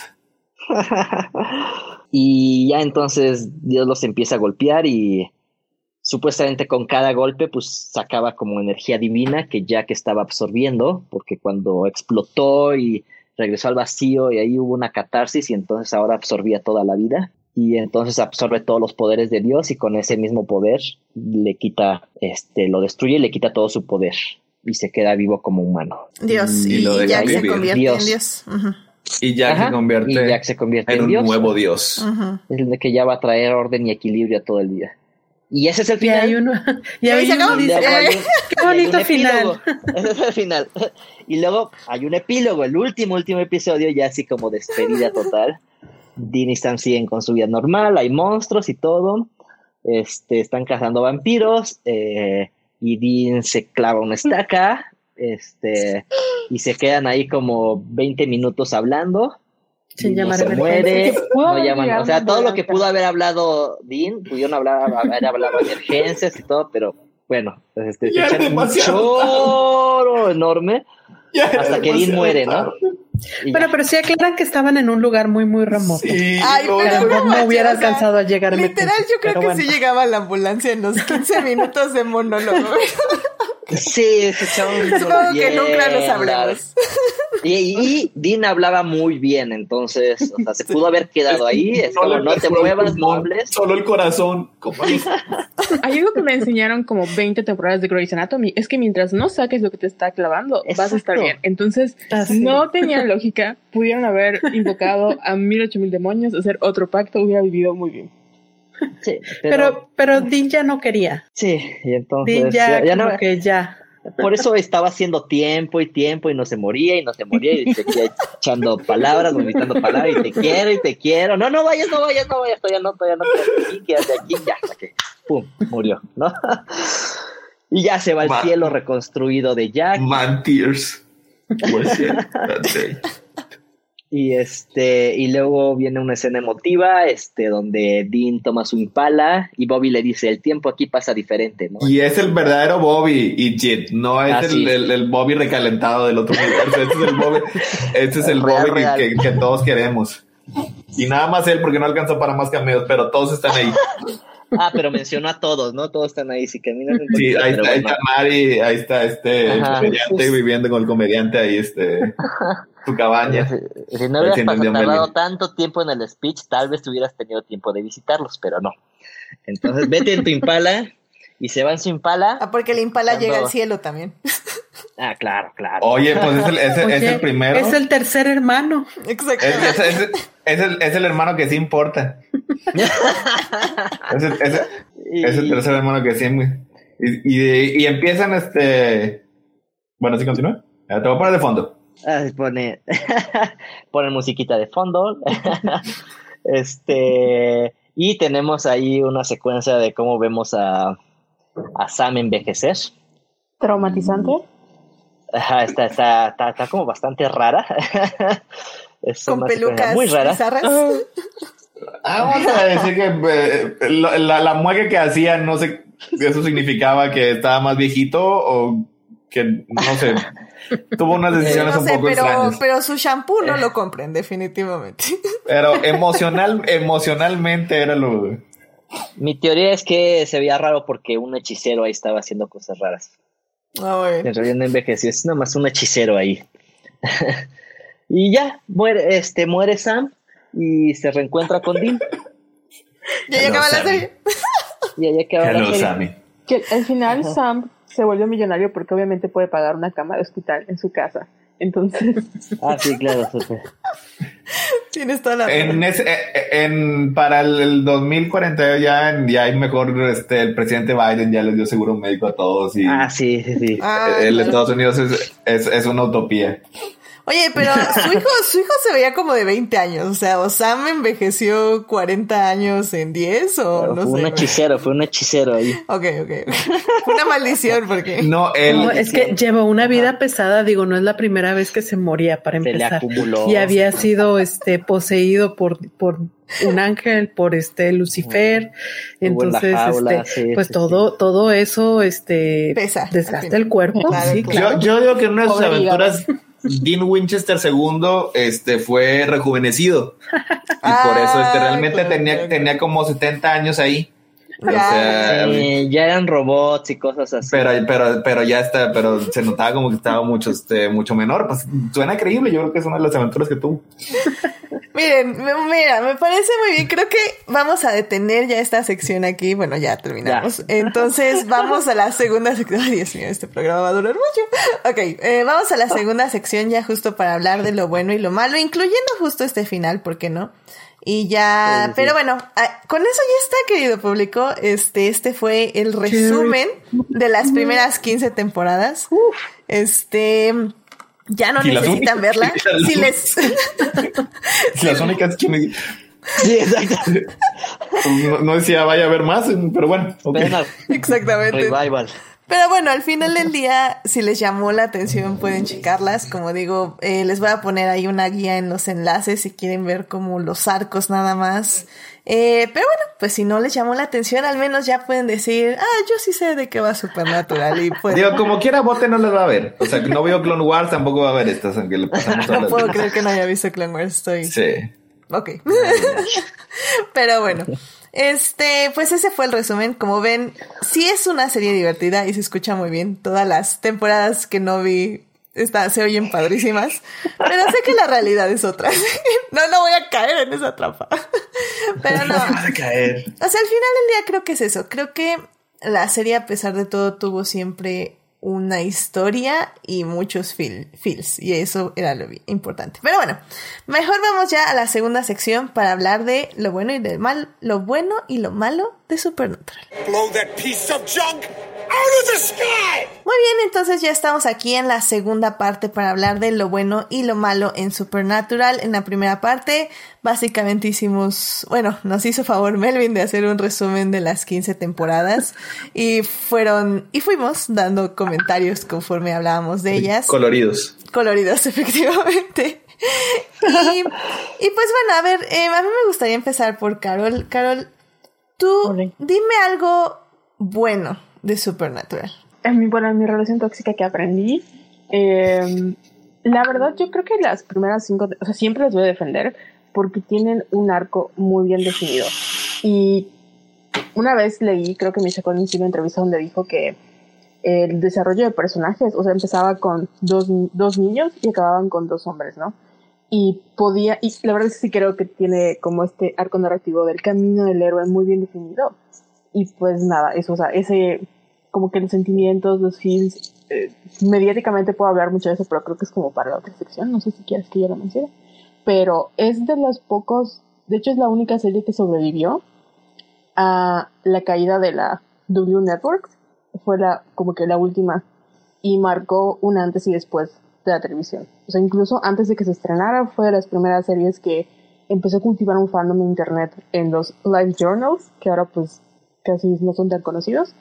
Y a raíz de eso, es de las pocas series de, o sea, aunque es una serie muy grande, es como una serie de culto porque no todo el mundo está como tan familiarizado con ella y con la capacidad que tiene como dentro del fandom. Y una de las razones por las que siguió fue porque la gente le daba dinero y Supernatural que representa muchísimo dinero.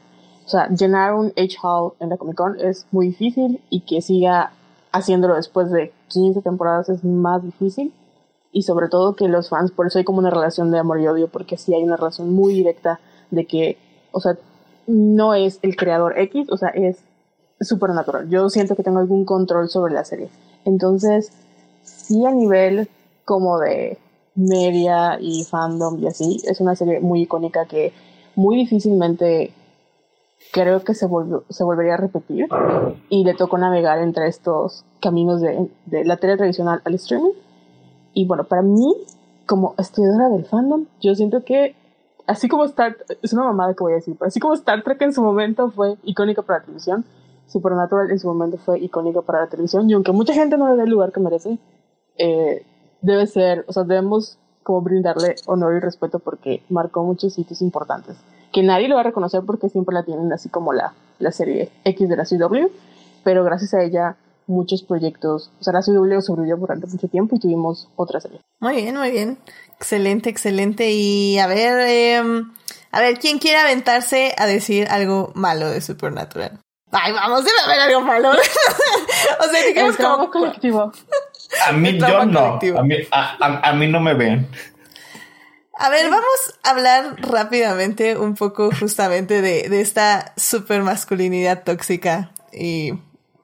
Eh, o sea, creo que hay algo del fandom que ha dicho esta Carol. Ah, bueno, de esa parte sí puedo.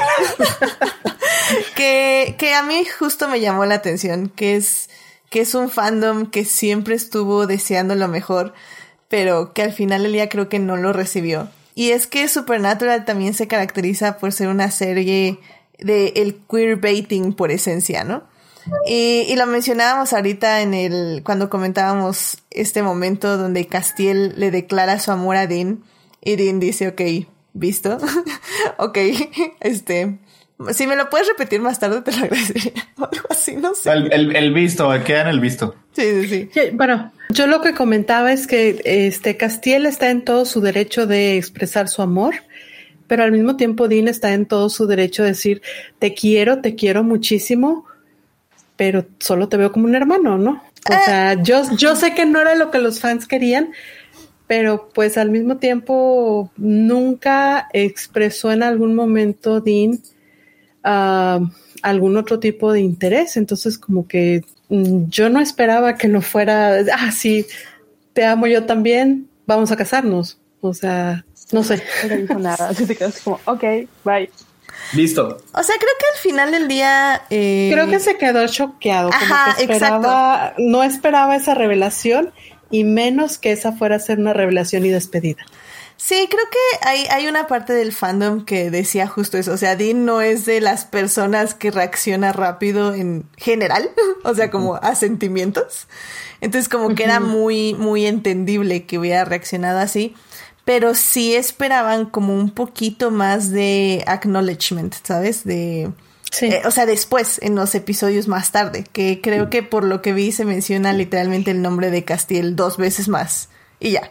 O sea, es como, ah, vale.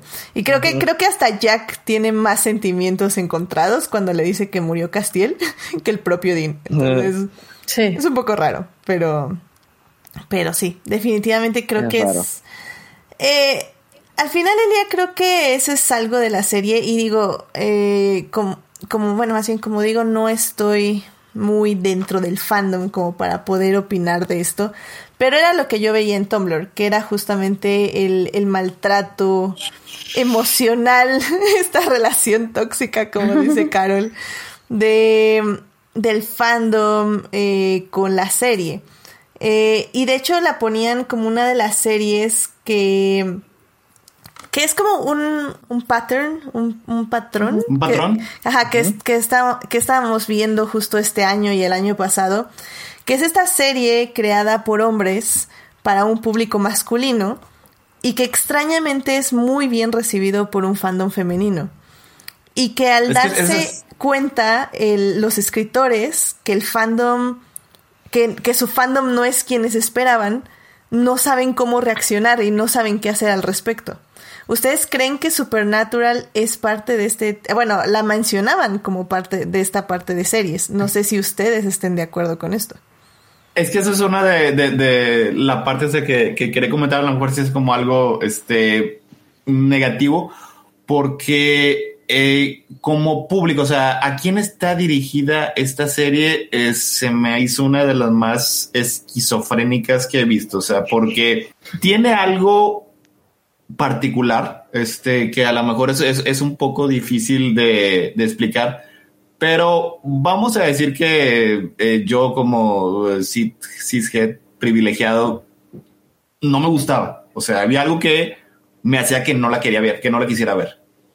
No sé exactamente si eran los protagonistas. No Demasiados si- sentimientos. Posiblemente era, era eso, o sea, como que eran, de, eh, sí externamente parecían demasiado sentimentales, pero eso no era el, el show en sí, o sea, el show, como dijo ahorita Edith, es creado específicamente por hombres para hombres, o sea, estamos hablando de una serie que en el primer capítulo refrigera a dos personajes femeninos.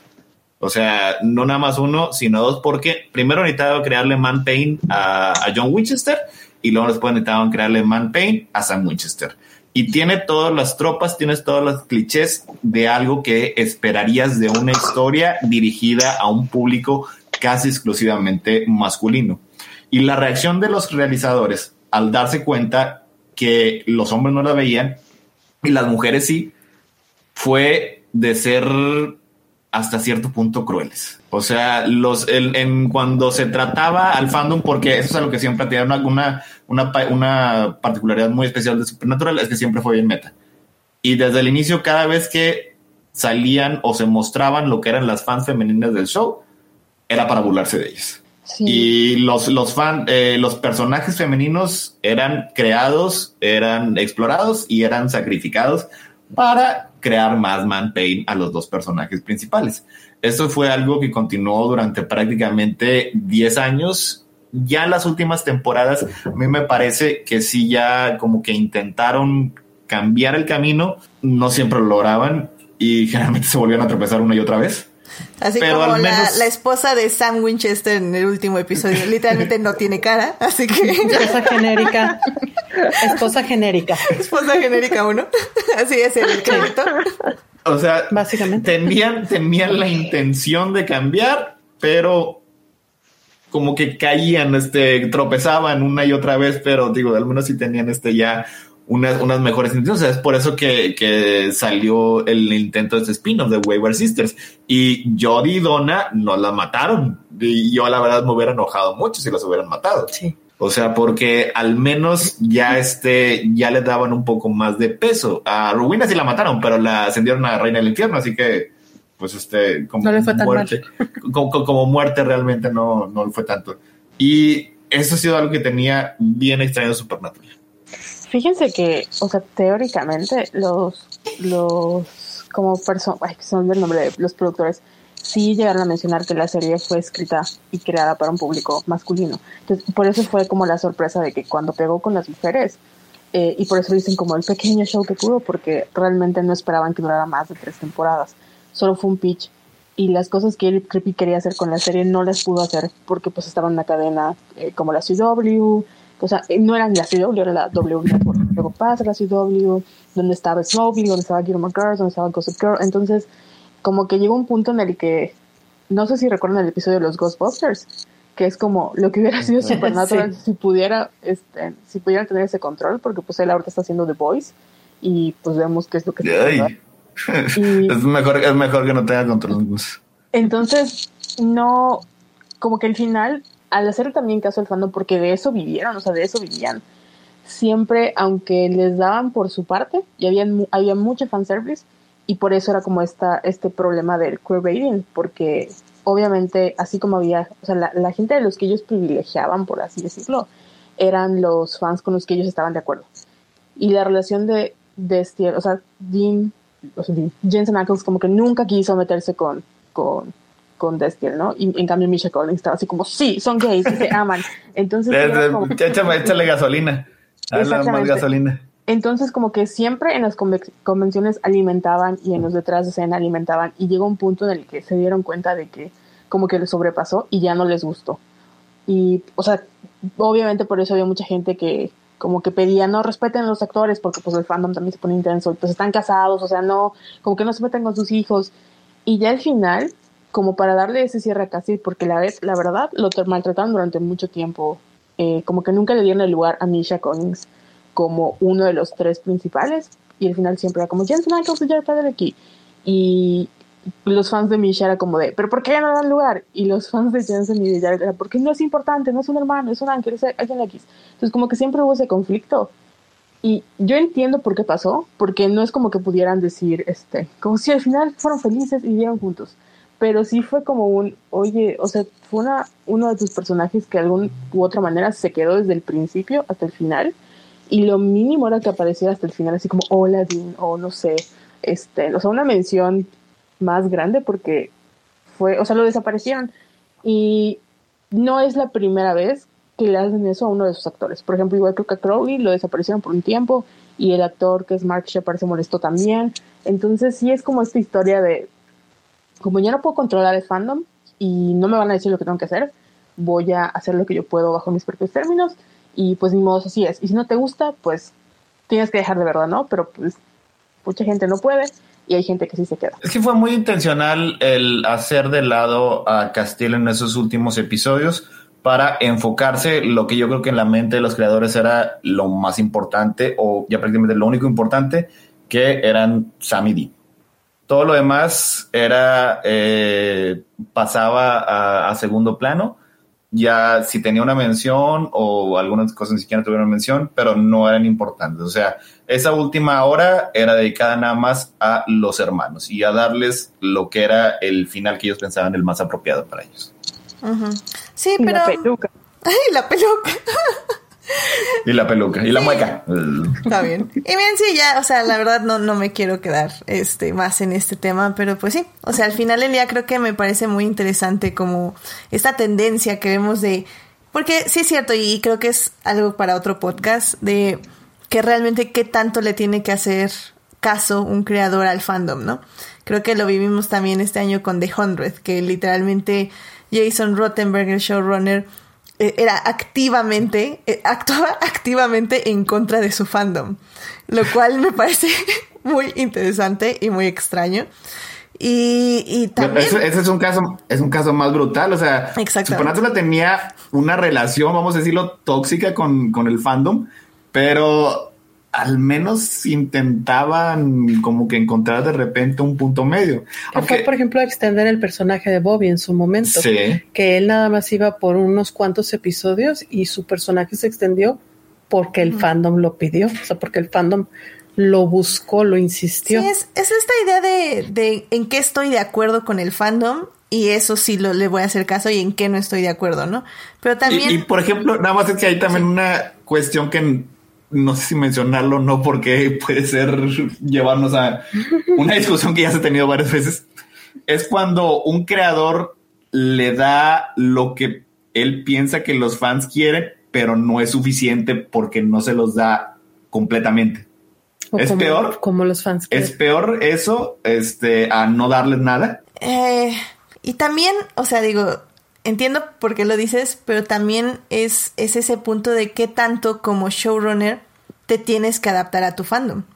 O sea, en qué, en qué momento tienes que decir, ok, mi fan, yo pensé que estaba escribiendo para estas personas, pero ahora me estoy dando cuenta que estoy escribiendo para estas otras personas. Entonces, ¿qué hago?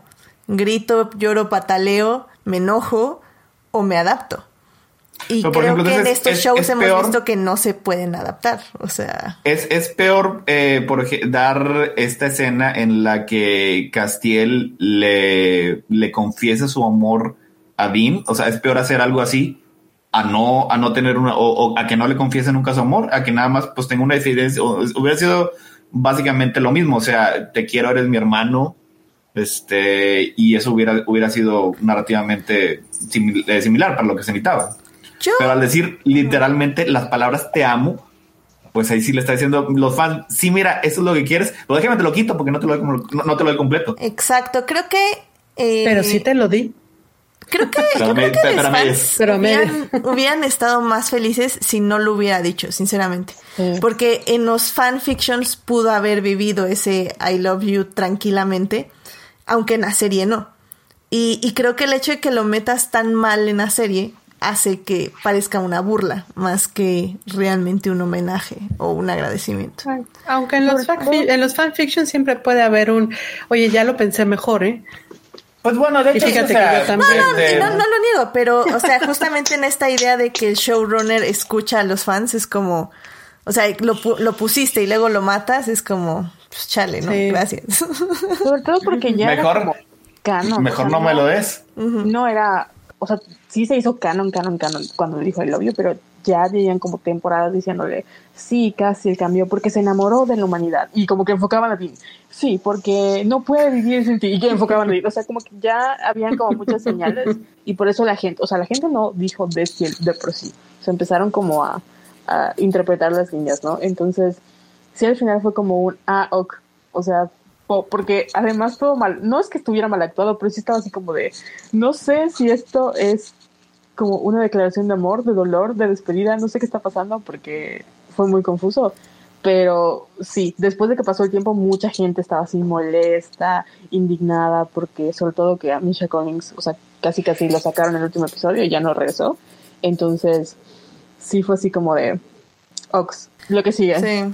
Sí, y es como dices, ¿no, Carol? O sea, las señales están ahí. O sea, el fandom no se inventa cosas de la nada. O sea, toma cosas que están en la serie, las interpreta y las este expande, las explora. Entonces ahí, o sea, es imposible que digas que no estaban esas señales y que el fandom está loco, porque literalmente nos están gaslighteando al, al fandom. Entonces, este, es, es una práctica, Por otro- práctica interesante. Por otro lado, también considero que, qué ta- o sea, bueno, también me pongo a pensar qué tan diferente hubiera sido el final en caso de no haber estado en este año la situación de pandemia que hubo o que está Ah, pasando. Yo creo que Sí. son También que no ya no sé. pudieron grabar igual, ya no pudieron grabar la misma cantidad de personas Pero- en el set. Mira, y que, y no- que nos diga siento- Melvin, pero, o sea, al final día, ¿qué tanto tiene que, o sea, tu guion no tiene que cambiar tanto? O sea, si ya tienes una historia y no la puedes grabar de la forma que quieras, que quieres, te adaptas, pero conservas la historia. ¿O tú qué dices, Melvin? Según David, bueno, Es según no- David Singer, sí dijeron que hicieron todo lo que quieran hacer y este es el final que sí Ah, tenían, que sí tenían planeado. Sí, yo no creo que haya cambiado tanto, pero más bien siento que ya venía como que el problema de, de atrás, o sea, creo que ya, o sea, ya se sienten como todos cansados, Sí. ¿sabes? Es como, o sea, ya los ves como al, al grupo de escritores, quién sabe cuántas veces los hayan cambiado, este, pero ya estos, ya esta temporada ya está así como, de por sí como muy de ya vamos a acabarlo, que yo sí creo que les cayó la pandemia, este, y dijeron, este, ¿la acabamos o nos esperamos, no? A que pase todo esto. Y creo que ya dijeron así de, ya, como salga, va- vamos a terminarlo. Pero ya este año se cierra todo. Entonces, no creo que, o sea, la idea original está, pero yo creo que sí fue mucho de, pues, entre más resuelvan con diálogos, mejor. Entre menos acciones y menos personajes juntos, mejor. Y, y por eso yo creo salieron estas cosas de, ok, el speech largo de Cass que quiso resumir mucho y no decir nada, y luego el speech de Dean al final, ¿no? Que no hizo nada, y la medio batalla contra Dios ahí chiquitita. Y, ya, y digo, la escena final del puente, este, el, el plano Jodorowsky, cámara zoom out, este, o sea, ves un cruz súper chiquitito, ¿no? O sea, yo sí creo que fue así como, vénganse los que puedan y este, y ya, vámonos, vámonos, que esto ya se acabó. Ya fue Ajá. mucho, ¿sabes? O sea, Sí. yo creo que lo que no les gustó del final hubiera estado presente con o sin pandemia. Sí, yo también. Nada más con más gente. ¿Eh? Ajá, Nada más Nada con más, gente. hubiera, Ajá, hubiera habido más gente, si hubiera habido más gente, este... Y más efectos. Menos material de stock. Este, Ma- más peleas. ¿Quién, quién sabe? Porque Más acción. digo, estamos hablando de una serie que se inventó unos unos Hellhounds que eran invisibles porque obviamente Sí. no tenían el dinero para hacerse gay. Ah, sí, cierto. Buenísimo. Filtro rojo, ¿no? En la, en la pantalla ya. Eh, eh, Pero eh, eso es para la visión, pero o sea, eh, los demás nadie, nadie los veía nada más de repente. Este, sí, Sí, sí. este, los discursos a mí me parecieron que eran temáticamente apropiados y hubieran estado ahí presentes sin importar las circunstancias. Ese es el final que los ahorita los showrunners actuales le hubieran dado. No es el final que le hubiera dado Eric Kripke y eso sí dijo, o sea, mi final hubiera sido bien horrible y deprimente y lo hubieran odiado. Pero ese es el final de la serie como evolucionó. Sí, o sea, sí es un problema que ya se venía desde antes, ¿no? que, que la pandemia medio agravó, pero sí están todos bien cansados. Después de 15 años, como no. Sí, definitivamente. Y miren, Se les ven las caritas. O sea, ya el Paraleki se veía destrozado así. Yo no, no había visto mucho hace tiempo la serie y cuando la vi me asusté porque dije, "Mm, amigo, ¿qué te pasó? Si tú eras como el, el- el guapo, ¿no? Que era ti, pero...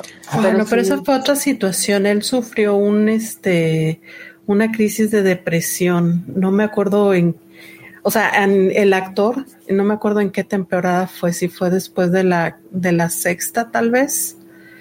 Entonces, este, y de hecho, pues tuvo un, un tiempo de recuperación un poquito más largo. Y es cuando... Y además, Ay, perdón, No, pensé- cuando perdón. menciona No. lo de el always keep fighting, o sea, como que en su discurso siempre meten como esos fanservice. Y por eso digo, ¿qué, qué tan cansado de ser? Porque al final lo hacían por el dinero. O sea, yo los quiero mucho, pero sé que estaban ahí por, o sea, la como cadena en general no podía perder ese, ese ingreso. Y les pagaban, mm, tal vez no lo que les debieran pagar, pero sí les pagaban este mejorcito.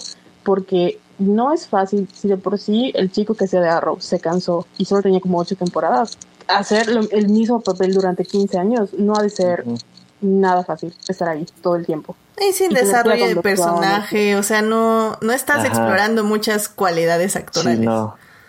O sea, de vez en cuando, cuando hacían otros personajes que poseían sus cuerpos o todo, pero como bien decimos, o sea, esos episodios duraban dos, tres episodios y ya, y tenían que regresar a ser Dim y Ah, Sam.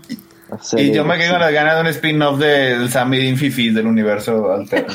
Ah, bueno, porque hablemos de eso un poco, este, que creo que es una de las partes buenas de Supernatural, que lo que te da tener una serie tanto tiempo es que tienes que reinvertarte y hacer cosas divertidas y hacer cosas chistosas y, y, y pues, pues sí, explorar en el nivel cinematográfico.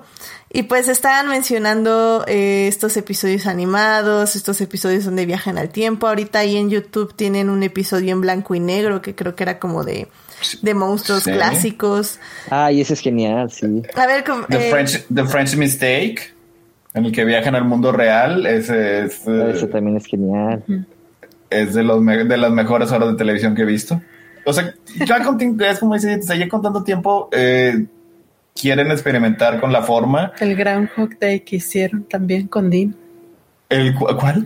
Como un que estaba ah, atrapado sí, en era martes, Ah, ¿no? sí. El, este, un, gran- un Groundhog Day en el que siempre mataba a Sam, ¿no? O que siempre se moría Sam Siempre o se, se moría. moría, ajá. El, Sí, siempre se moría. Sí, ese lo había, este, lo, lo habían atrapado ahí, este, Loki, ¿no? Que era realmente que Gabriel. era realmente Gabriel, así es. Los de Scooby, bueno, el episodio de Scooby Natural. Amazing. mencionaron un El- musical. Eh, fanfiction, ese también es el que mencionó Carol. Sí, también este, está bien padre. El, hay uno donde lo atra- atrapan a Dean con un hechizo, a Dean no, perdóname, a Sam con un hechizo o con algo y entonces se queda como un programa de televisión. Pero ah, así sí, de con- eh, cambiando canales o alguna. creo Ese es otro, pero sí. Es que Sam se queda como pareja de una chava. No me acuerdo ni por, no me acuerdo si era bruja ella, y de hecho no es tan viejo ese, ese episodio de ser, sino de esta temporada de la anterior. Y está con su corbatita, así todo, ¿cómo se dice? fue de esta última. Sí, ¿verdad? Ajá, que son unas brujas, creo. Ajá. Que roban el libro de Rowena o algo así. La que, la- las que estaban buscando el libro de Rowena. Ajá. Se me hace que sí. No me acuerdo.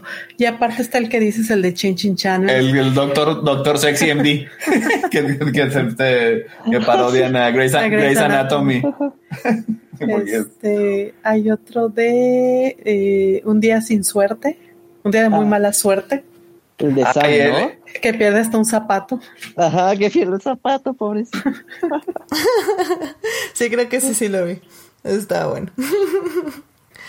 Que también uno, uno, uno recién en el que pierden su suerte de héroes. Ah, su Ese- suerte ese de me- héroes. Ese me encantó porque que nunca se habían estaba dado cuenta que realmente operaban con, Con las reglas de héroes. con- sí, a reglas de de héroes héroes. mitológicos, básicamente, de superhéroes que Cuando todo les sale bien. Amo este show.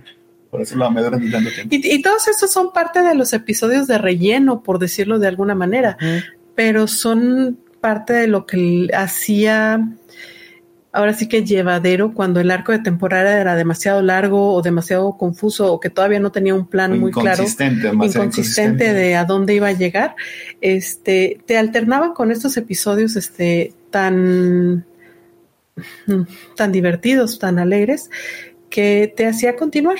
Es que realmente, eh, si vamos a por epicidad, este, por el espectáculo, sí realmente el final de la quinta temporada es, es el mejor. Sí. O sea, este es, es como cierran las líneas argumentales de la mejor manera. Pero los episodios que más recuerdo de Supernatural son estos de los que estamos hablando, en los que básicamente se pone a experimentar con la forma y con la sustancia.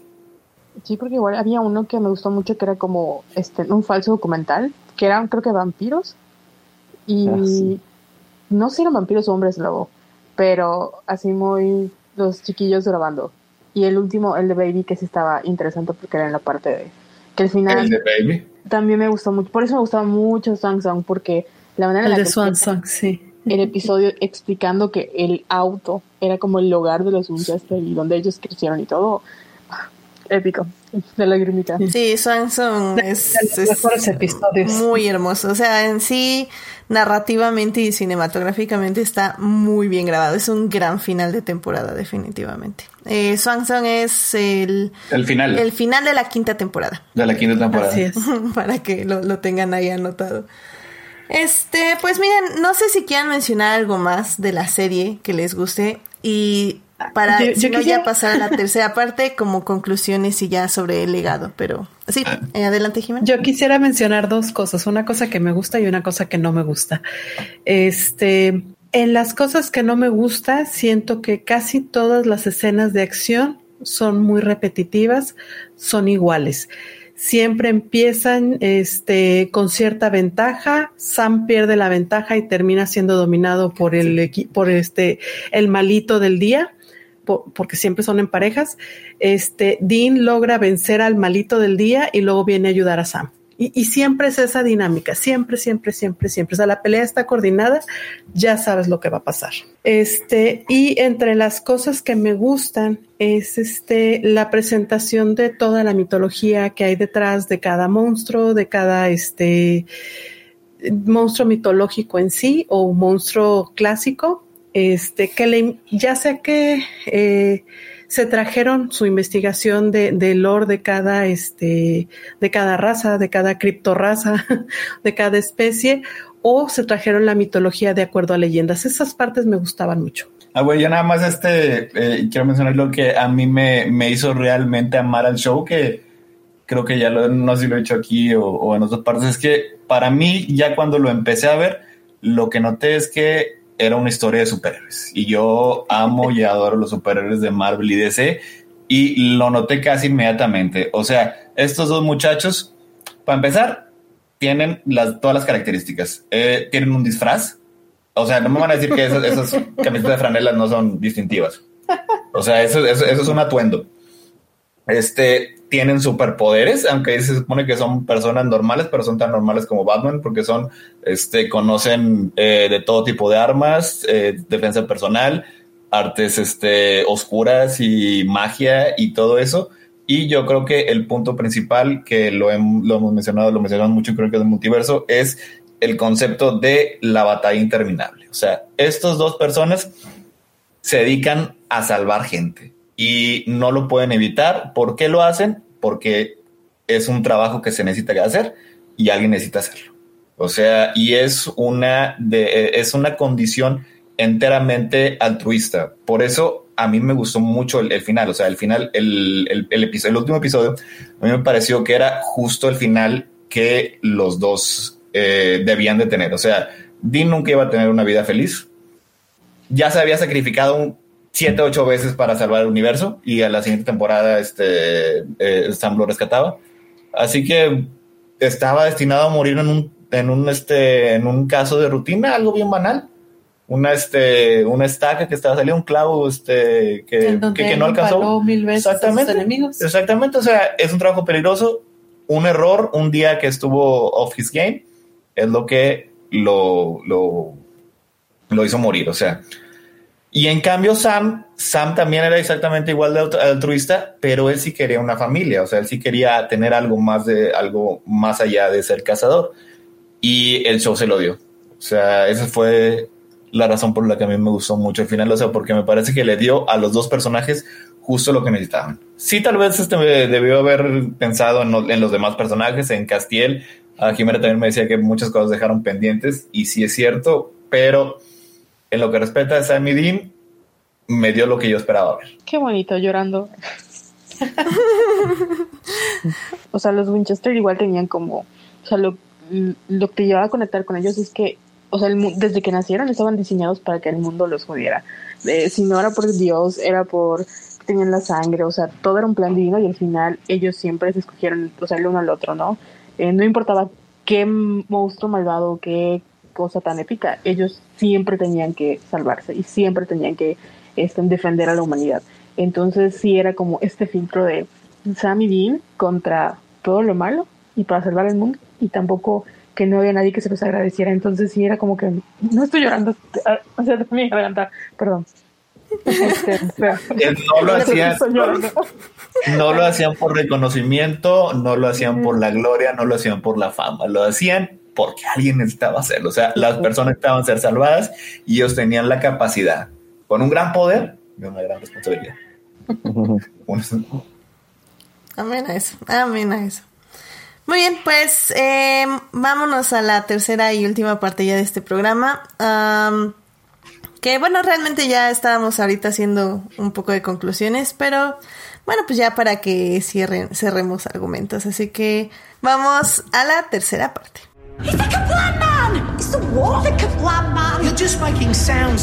Muy bien, pues ya estamos aquí en la tercera y última parte de este podcast eh, para ya básicamente hablar del legado de Supernatural y un poco de las conclusiones, que un poco ya lo tocamos ahorita en la segunda parte donde hablamos de lo bueno y lo malo, porque al final del día eh, lo bueno es lo que nos deja una serie y lo que nos da, ¿no?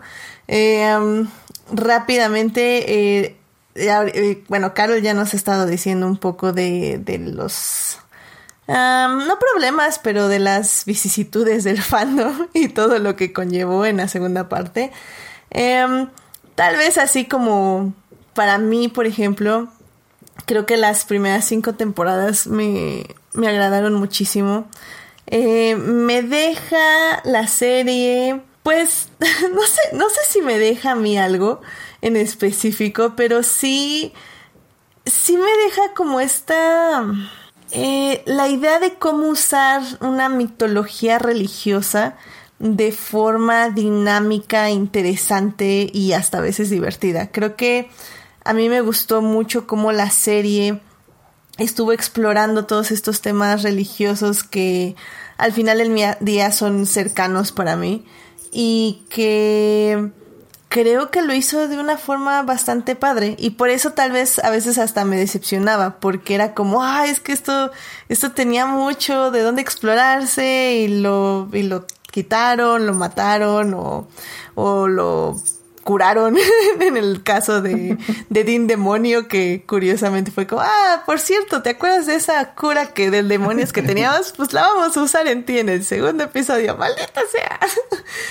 eh, definitivamente creo que ya quedó muy arraigada esa idea de que no porque se diga que es un ángel es una buena eh, entidad. Entonces, este, aléjense de los ángeles o cualquier persona que les diga que viene o del cielo o del infierno, realmente. Christopher Walken ya me lo había enseñado hace décadas, pero. Sí, en, Soldados de Dios dice una frase, y no la dice Christopher Walken, se me hace que la dice este Elías Co, no me acuerdo el, de, exacto, que dice, si te fijas en las imágenes este, donde salen ángeles, traen armas. Mm. ¿Para qué necesitarían armas? Claro. Si son estos seres de bondad y de luz y de... Eh, o sea, traen armas. Es esa, como que, es lo que se nos queda este, de, Los Ángeles son estas eh, representaciones de arte renacentista que son muy bonitos y, gloria y musculosos y con taparrabos y alitas. Pero lees la Biblia y cuando no es un email de tu ginecobstetra, eh, vienen a pelear. O sea, eh, eh, Dios no los manda cualquier cosa. Sí, sí, sí, creo que, creo que la serie te deja también eso muy claro. Entonces, creo que para mí es eso, o sea, Supernatural para mí deja ese legado donde se puede explorar todos estos temas de una forma dinámica, interesante y justamente buscando lo humano, eh, de dónde vienen estas emociones. Y creo que al final, a pesar de que llegaron, como decíamos, con tropezones, sí el, el mensaje es eso, es este dos hermanos que que a pesar de sus diferencias y de, de que a veces piensan diferente, eh, que al final del día siempre están buscando en protegerse y que tal vez no lo hacen de la mejor manera, pero, pero tratan de defenderse y de, y de buscar el bien del otro. Y si bien no estoy tan como que no me encanta ese final, me parece como muy agridulce y muy triste. Eh, entiendo por qué le gustó a Héctor, pero también entiendo por qué no les gustó a otras personas. Así que, pero bueno. Este, no sé tú, Melvin, si quieras como decir como tu conclusión o algo que quieras agregar del legado de, de la serie que te deja. Este, pues algo, bueno, del final final, este, yo hubiera preferido otro final de cómo hubieran derrotado a Dios y eso, traer a todos, hacer un Avengers Assemble y todo, y juntar a todos, ¿no? El final final me gustó, excepto por el speech largo de Dean, pero es bonito porque cierra todo, todo lo que fue Supernatural y todo lo que fue como los hermanos luchando forever and ever. Y este, y pero algo, yo creo algo también de lo que me enamoró de la serie es que este sus tres actores, eh, o sea, tuvieron como una presencia como siempre, siempre estaban presentes en redes y siempre estaban como mandando mensajes y como que había vida fuera de Supernatural, ¿no? Y eso estaba y hasta donde sé son personas fantásticas. No este no me salieron con ustedes saben. Sí, que realmente tienen una amistad fuera de la serie, o sea que eso fue lo que ayudó para que tuvieran esa química. Estaba la química ahí, ajá. Y estuvo, está padre, o sea, hay un momento en el episodio en donde salen al set y que es donde están grabando Supernatural está bien padre porque vemos a Misha, ¿no? Actuando de Misha, ¿no? Entonces, este, como que yo disfruté como esa otra parte, ¿no? Que siempre estaban como afuera presentes, este, Jared hizo eh, sus campañas, ¿no? Este, Always Keep on Fighting, que trataba sobre la depresión y el suicidio y todo eso. Y luego cuando sucedió lo de la balacera de del el Antropos en Florida, pues también sacó su campaña, ¿no? A Yamenov. Entonces, como que había vida fuera de, de, la serie y eso estaba como muy bonito. Y no sé, por eso me gustó. Yo me, yo me quedo con eso. Excelente, excelente. Pues, Carol, no sé si quieras añadir algo más a tu conclusión. Perdón, estaba llorando.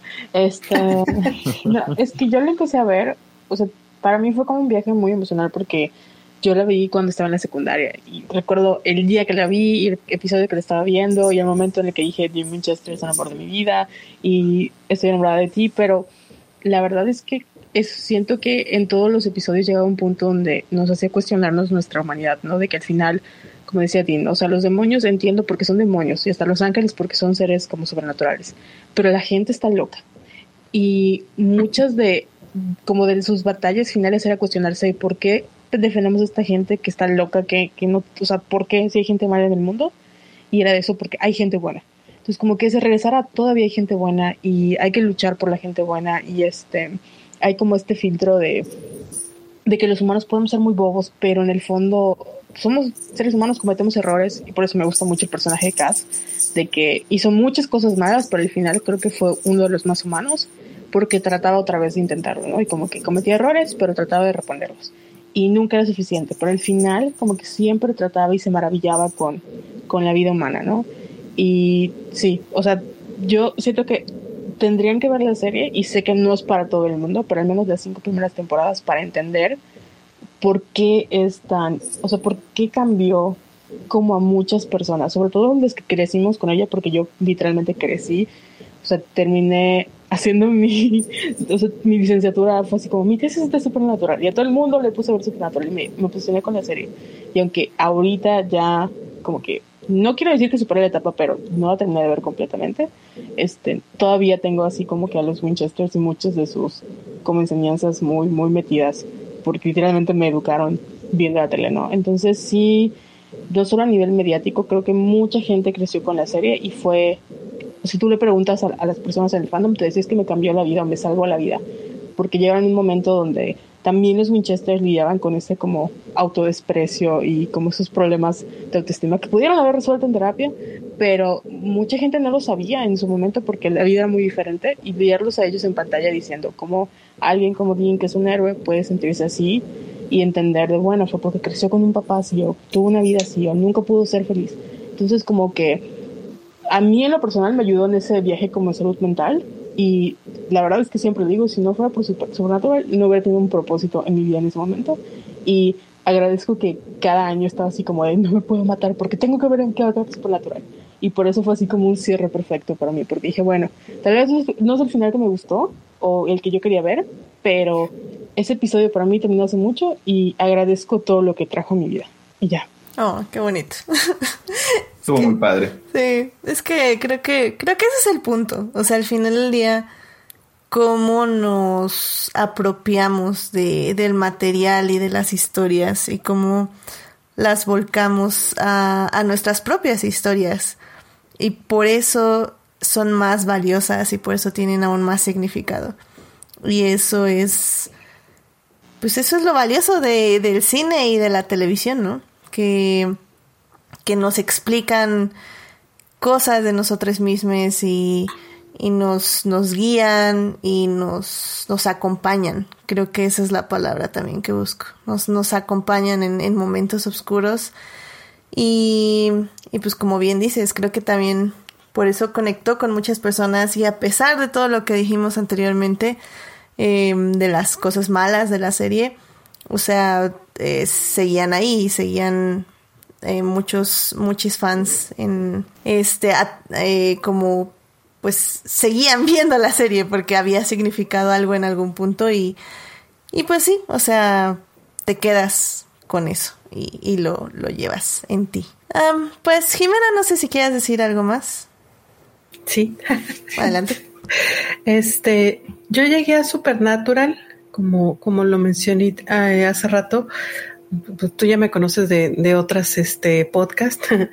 Yo llegué a Supernatural por la mitología, por la este, criptozoología, por el lore de, de información de, de vampiros, de hombre lobo, de fantasmas, de monstruos, de toda esa este, serie de criaturas que eran el monstruo del día, ¿verdad?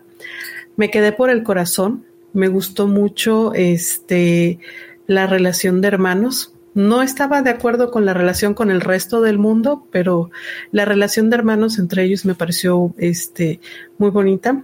Eh, eh, sus reflexiones del día, su crecimiento, que luego parecía que se les había olvidado y volvían a, tenían que volver a aprender la misma lección otra vez y otra vez y otra vez. Este, y también aprendí que que siempre me quedo pensando, ay, ese final en películas, en series, en lo que sea, no me gustó porque no, no nos dijeron qué pasó con no sé quién, no nos dijeron qué pasó con no sé cuánto, no nos dijeron este cómo va a terminar o qué va a continuar al día siguiente. O sea, no sé, salvaron salvaron el mundo o salvó este, nos salvamos de un asteroide, pero ¿cómo vamos a reconstruir la ciudad? Bueno, aquí me dieron exactamente lo que a veces he pedido que quiero ver, incompleto, y me doy cuenta que realmente este, no necesito el moñito, con que me digan que en este caso, o por ejemplo, con que hubieran terminado un episodio antes en donde este Jack se vuelve, eh, se vuelve Dios, salva el mundo y todo queda, este, eh, todo se salva. Ese hubiera sido un final para mí. A lo mejor hubiera estado también, este, inconforme, este, Pero con este otro final aprendí que realmente siempre voy a estar inconforme con el final. Como quiera voy a necesitar otro moño, como quiera voy a necesitar más información, como quiera voy a necesitar algo más y nunca van a terminar una serie o una película como a mí me gusta. Entonces ya aprendí. Ya no voy a pedir más información. Ya nada más en donde termina. Ah, muy bien, muchas gracias. Con permiso, yo lleno los huecos que me falten. que claramente para eso existe el fanfiction y, y agradecemos a todas esas mentes que están trabajando este, incansablemente en llenar los huecos con, con, gran imaginación, gran cariño y gran corazón, definitivamente. Sí. A, a, mí me molesta, por ejemplo, no saber qué pasó con este eh, todas esos personajes que vinieron de la, de la, de, uno de los universos paralelos, ¿dónde se quedaron? ¿Qué pasó con ellos? ¿Regresaron a su mundo? ¿Se volvió a crear ese mundo? ¿Qué pasó con el este Dean y, y Sam Fifi? ¿Regresaron a su mundo también o andan sueltos en este mundo? Entonces, tengo tantas interrogantes que, no, pues necesitarían otras, no sé, 10 temporadas más para poder entregarme la información que yo quiero. Entonces, está bien. Me quedo con un episodio antes. Gracias. Muy bien, excelente. Y pues finalmente, Héctor, no sé si quieras concluir algo más. Eh, bueno, sí, lo que a mí me deja Supernatural es una historia que me dio las cosas que me gustan. Me gustan las historias sobre valor, sobre heroísmo, sobre hermandad, sobre resiliencia, sobre este es, es, esa, esa cualidad, cualidad heroica que te hace levantarte en las mañanas y decir, voy a arriesgar mi vida por personas que no conozco y jamás voy a conocer. O sea, y eso me lo dio su, Supernatural de una manera consistente durante 15 años, con altas, sí, con bajas y lo que tú quieras, pero lo que es el corazón, la esencia de la historia que yo pensaba que estaban contando, pues al parecer sí era la historia que estaban contando, así que por eso no llegó ningún momento en el que me hubiera sentido este, traicionado o enojado por la serie. Y además de eso, eso es lo positivo que me dejó. Lo negativo es que me arruinó un montón de historias y un montón de cosas. Porque hace poquito estaba viendo, estábamos viendo este, The Outsider, una historia, es una, una, una miniserie en HBO este, basada en un, en un, libro de Stephen King. Son ocho episodios acerca de un cambiaformas que este, se hace pasar por eh, alguien para matar gente. Y, y pues digo, fueron, fueron diez episodios y, y, yo nada más decía, esto lo resolvía Sammy Dean en media hora. y, y, hace poquito también hubo este, el, el trajeron de vuelta X-Files, que fue terrible y ojalá nunca lo van a traer de vuelta, pero incluso los mejores, este, los mejores episodios decía, Sammy Dean también ya lo hubieran resuelto esto ya para, para, para lo, en lo que, que Mulder ya era para que le hubieran echado sal, para que le hubieran sí. echado las, la tierra de ¿qué? Y, y, y también así películas de, de, miedo, terror, es que nos gustan un poquito aquí a nosotros. Eh, ya, ya los criticamos a los personajes, oye, ¿por qué no echan sal? ¿Por qué no queman lo que era del fantasma? Esto se hubiera resuelto hace mucho tiempo. Todo porque eran bien malditos eficaces los, los hermanos Winchester. Y todo lo podían este, resolver en, en, 45 minutos con una laptop. Eh, eh, evidentemente, sí es cierto. Evidentemente, después de ver este Supernatural, sí, la sal está a la mano, evidentemente, creo que. Obvio. Todos tenemos la sal, ¿no? Creo. Sal, agua bendita y este. Y pues un yo, encendedor. Un encendedor Pero por si las moscas. Sí, sí, me arruinó muchos clichés del género que porque en la serie Sammy Dean, no hombre, se les resbalaban. O sea, no era ni para lo, lo, resolvían, era el, la, el, primer acto de cada episodio. Exacto, exacto. Ay, pues muy bien, muy bien. Este, pues Melvin, tú, tú convocaste este podcast, ya estás satisfecho. Este, no se queda na nada en tu ronco pecho, ¿qué decir? Ay, este, creo que no. Digo, ya por mí podemos discutir otras tres horas episodio por episodio, pero bueno, creo que se hizo escena todo. por escena. escena por escena. Sí, desfragmentar a cada, todos los personajes, todo, pero... Pero, no, pero no, creo que estamos satisfechos. sí, pero, pero adicta, adicta hasta cierto punto. Después de haber visto ya toda la serie, ¿hubieras preferido que se acabara en la quinta temporada? Mm, buena pregunta. Yo no, no. Yo creo no. que es... Ay, qué difícil. O sea, sí, Sí, yo creo que hubiera estado más redondita, pero. Híjoles, pero no, pero luego nos dio buenos episodios, entonces. Híjoles, es una pregunta difícil. Yo, yo creo que aquí está peleando tu, tu yo de cinematográfico y tu yo fan. O sea. Sí. ¿No? Es que es como decían, sí, o sea, sí. es- Su, exacto. su yo cinematográfico aprecia, es- aprecia cómo jugaron con la forma en las anteriores, en las temporadas posteriores. Ah, No, pero es que, no, o sea, mi yo cinematográfico se queda con las cinco, que- con las cinco temporadas, que era como perfecto y fue el cierre y ya. Pero el fan es el que se quedó con muchas preguntas y así como, ay, ¿qué pasó después? ¿Y qué pasó acá? Y entonces como que me sigo con la mitología, ay, a ver, ¿qué más pudieron haber sacado? Es una pregunta difícil, ¿no? Por ejemplo, o sea, a mí me gusta toda la mitología que salió después, ¿no? que explotaron en gran, en- o sea, a veces era como explotaban toda la temporada cierta mitología o a veces era un episodio, ¿no? Que decían, ay, sí, ojalá hubieran explotado más esto, pero pues sí, mi yo consumista está contento con 15 temporadas. Excelente. Muy bien, muy bien. Y así, sí o no. Eh, le, dis- le dicen al querido público, vean las 15 temporadas de Supernatural. Sí, sí, sí. De perdida vean las primeras cinco.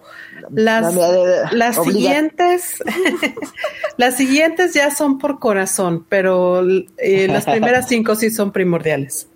Sí. Ya, ya los perdoné. Ya los perdoné. son las 5 y al menos obligatorios la historia principal. Sí. Sí. Sí, yo igual, yo digo que, sí. que sigan la lista de las cinco primeras temporadas para ver el arco.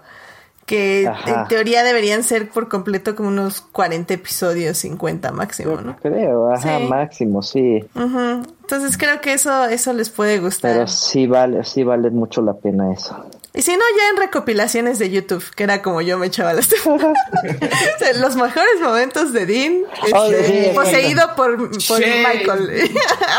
Y, y los últimos episodios de cada temporada en Ah, donde, nos, da- donde nos dan un recap extendido Ah, de, de qué, qué pasó en todo lo anterior para poder Claro, cerrar. claro. Vean, vean, veanla toda, veanla toda.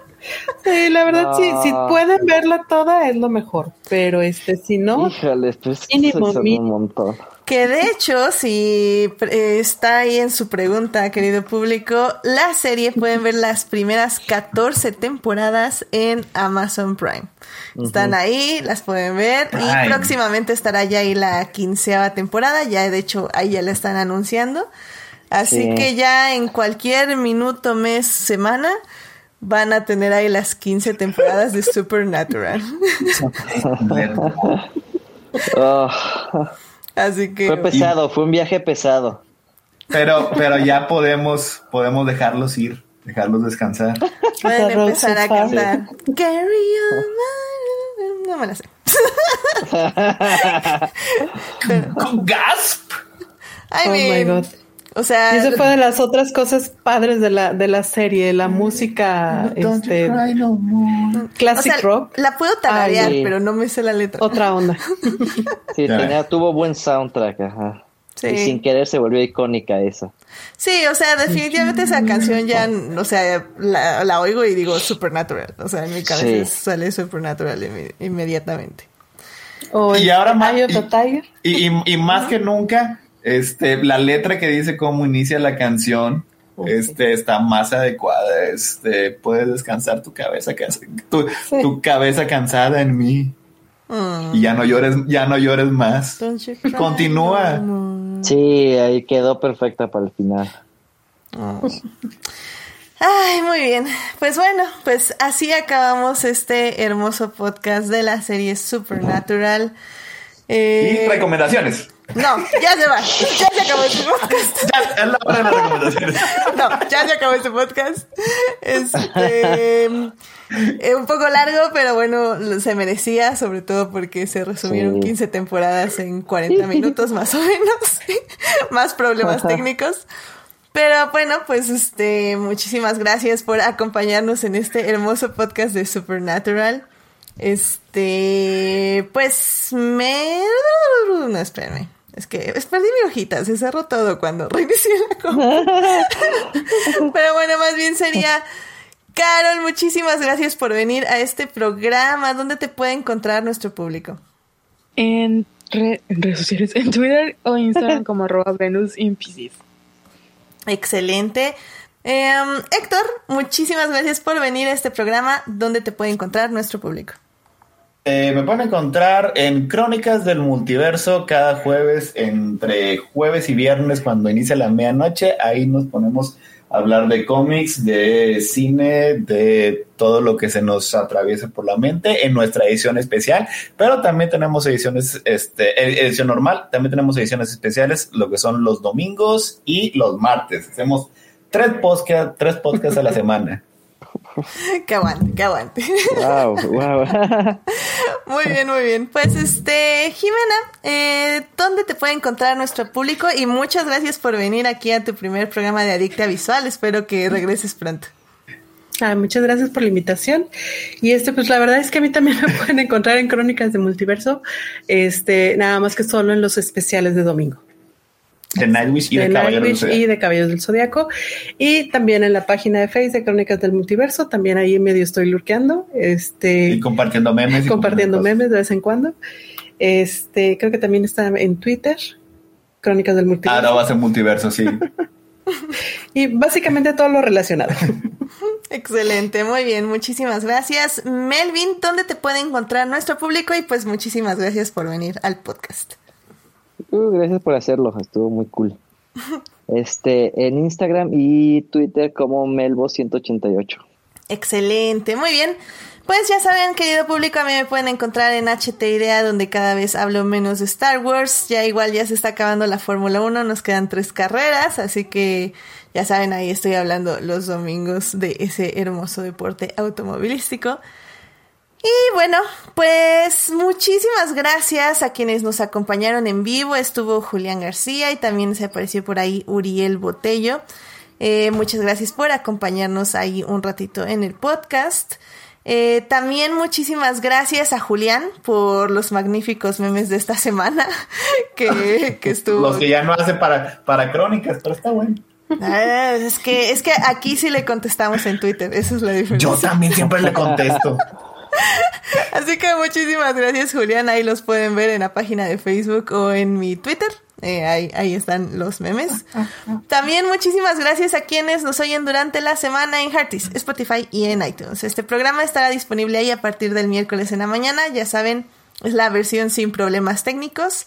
Eh, pero bueno, como al parecer al público le gusta mucho YouTube, intentaremos que haya menos problemas técnicos, pero ese no fue el caso el día de hoy.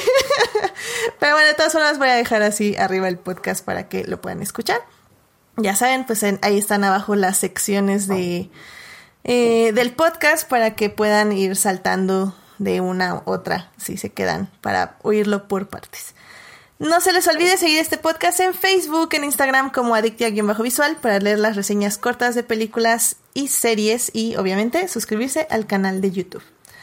La próxima semana, a ver, calendario, oh my god, la próxima semana probablemente hay unas grandes posibilidades de que hable de esta serie súper importante de Netflix que nos dice todos los chismes de la realeza y que está causando revueltas en Inglaterra. Te- Ajá, yo la quiero ver. Uf, uf. Uf, sí, gran serie de Crown, eh, que acaba de terminar su cuarta temporada.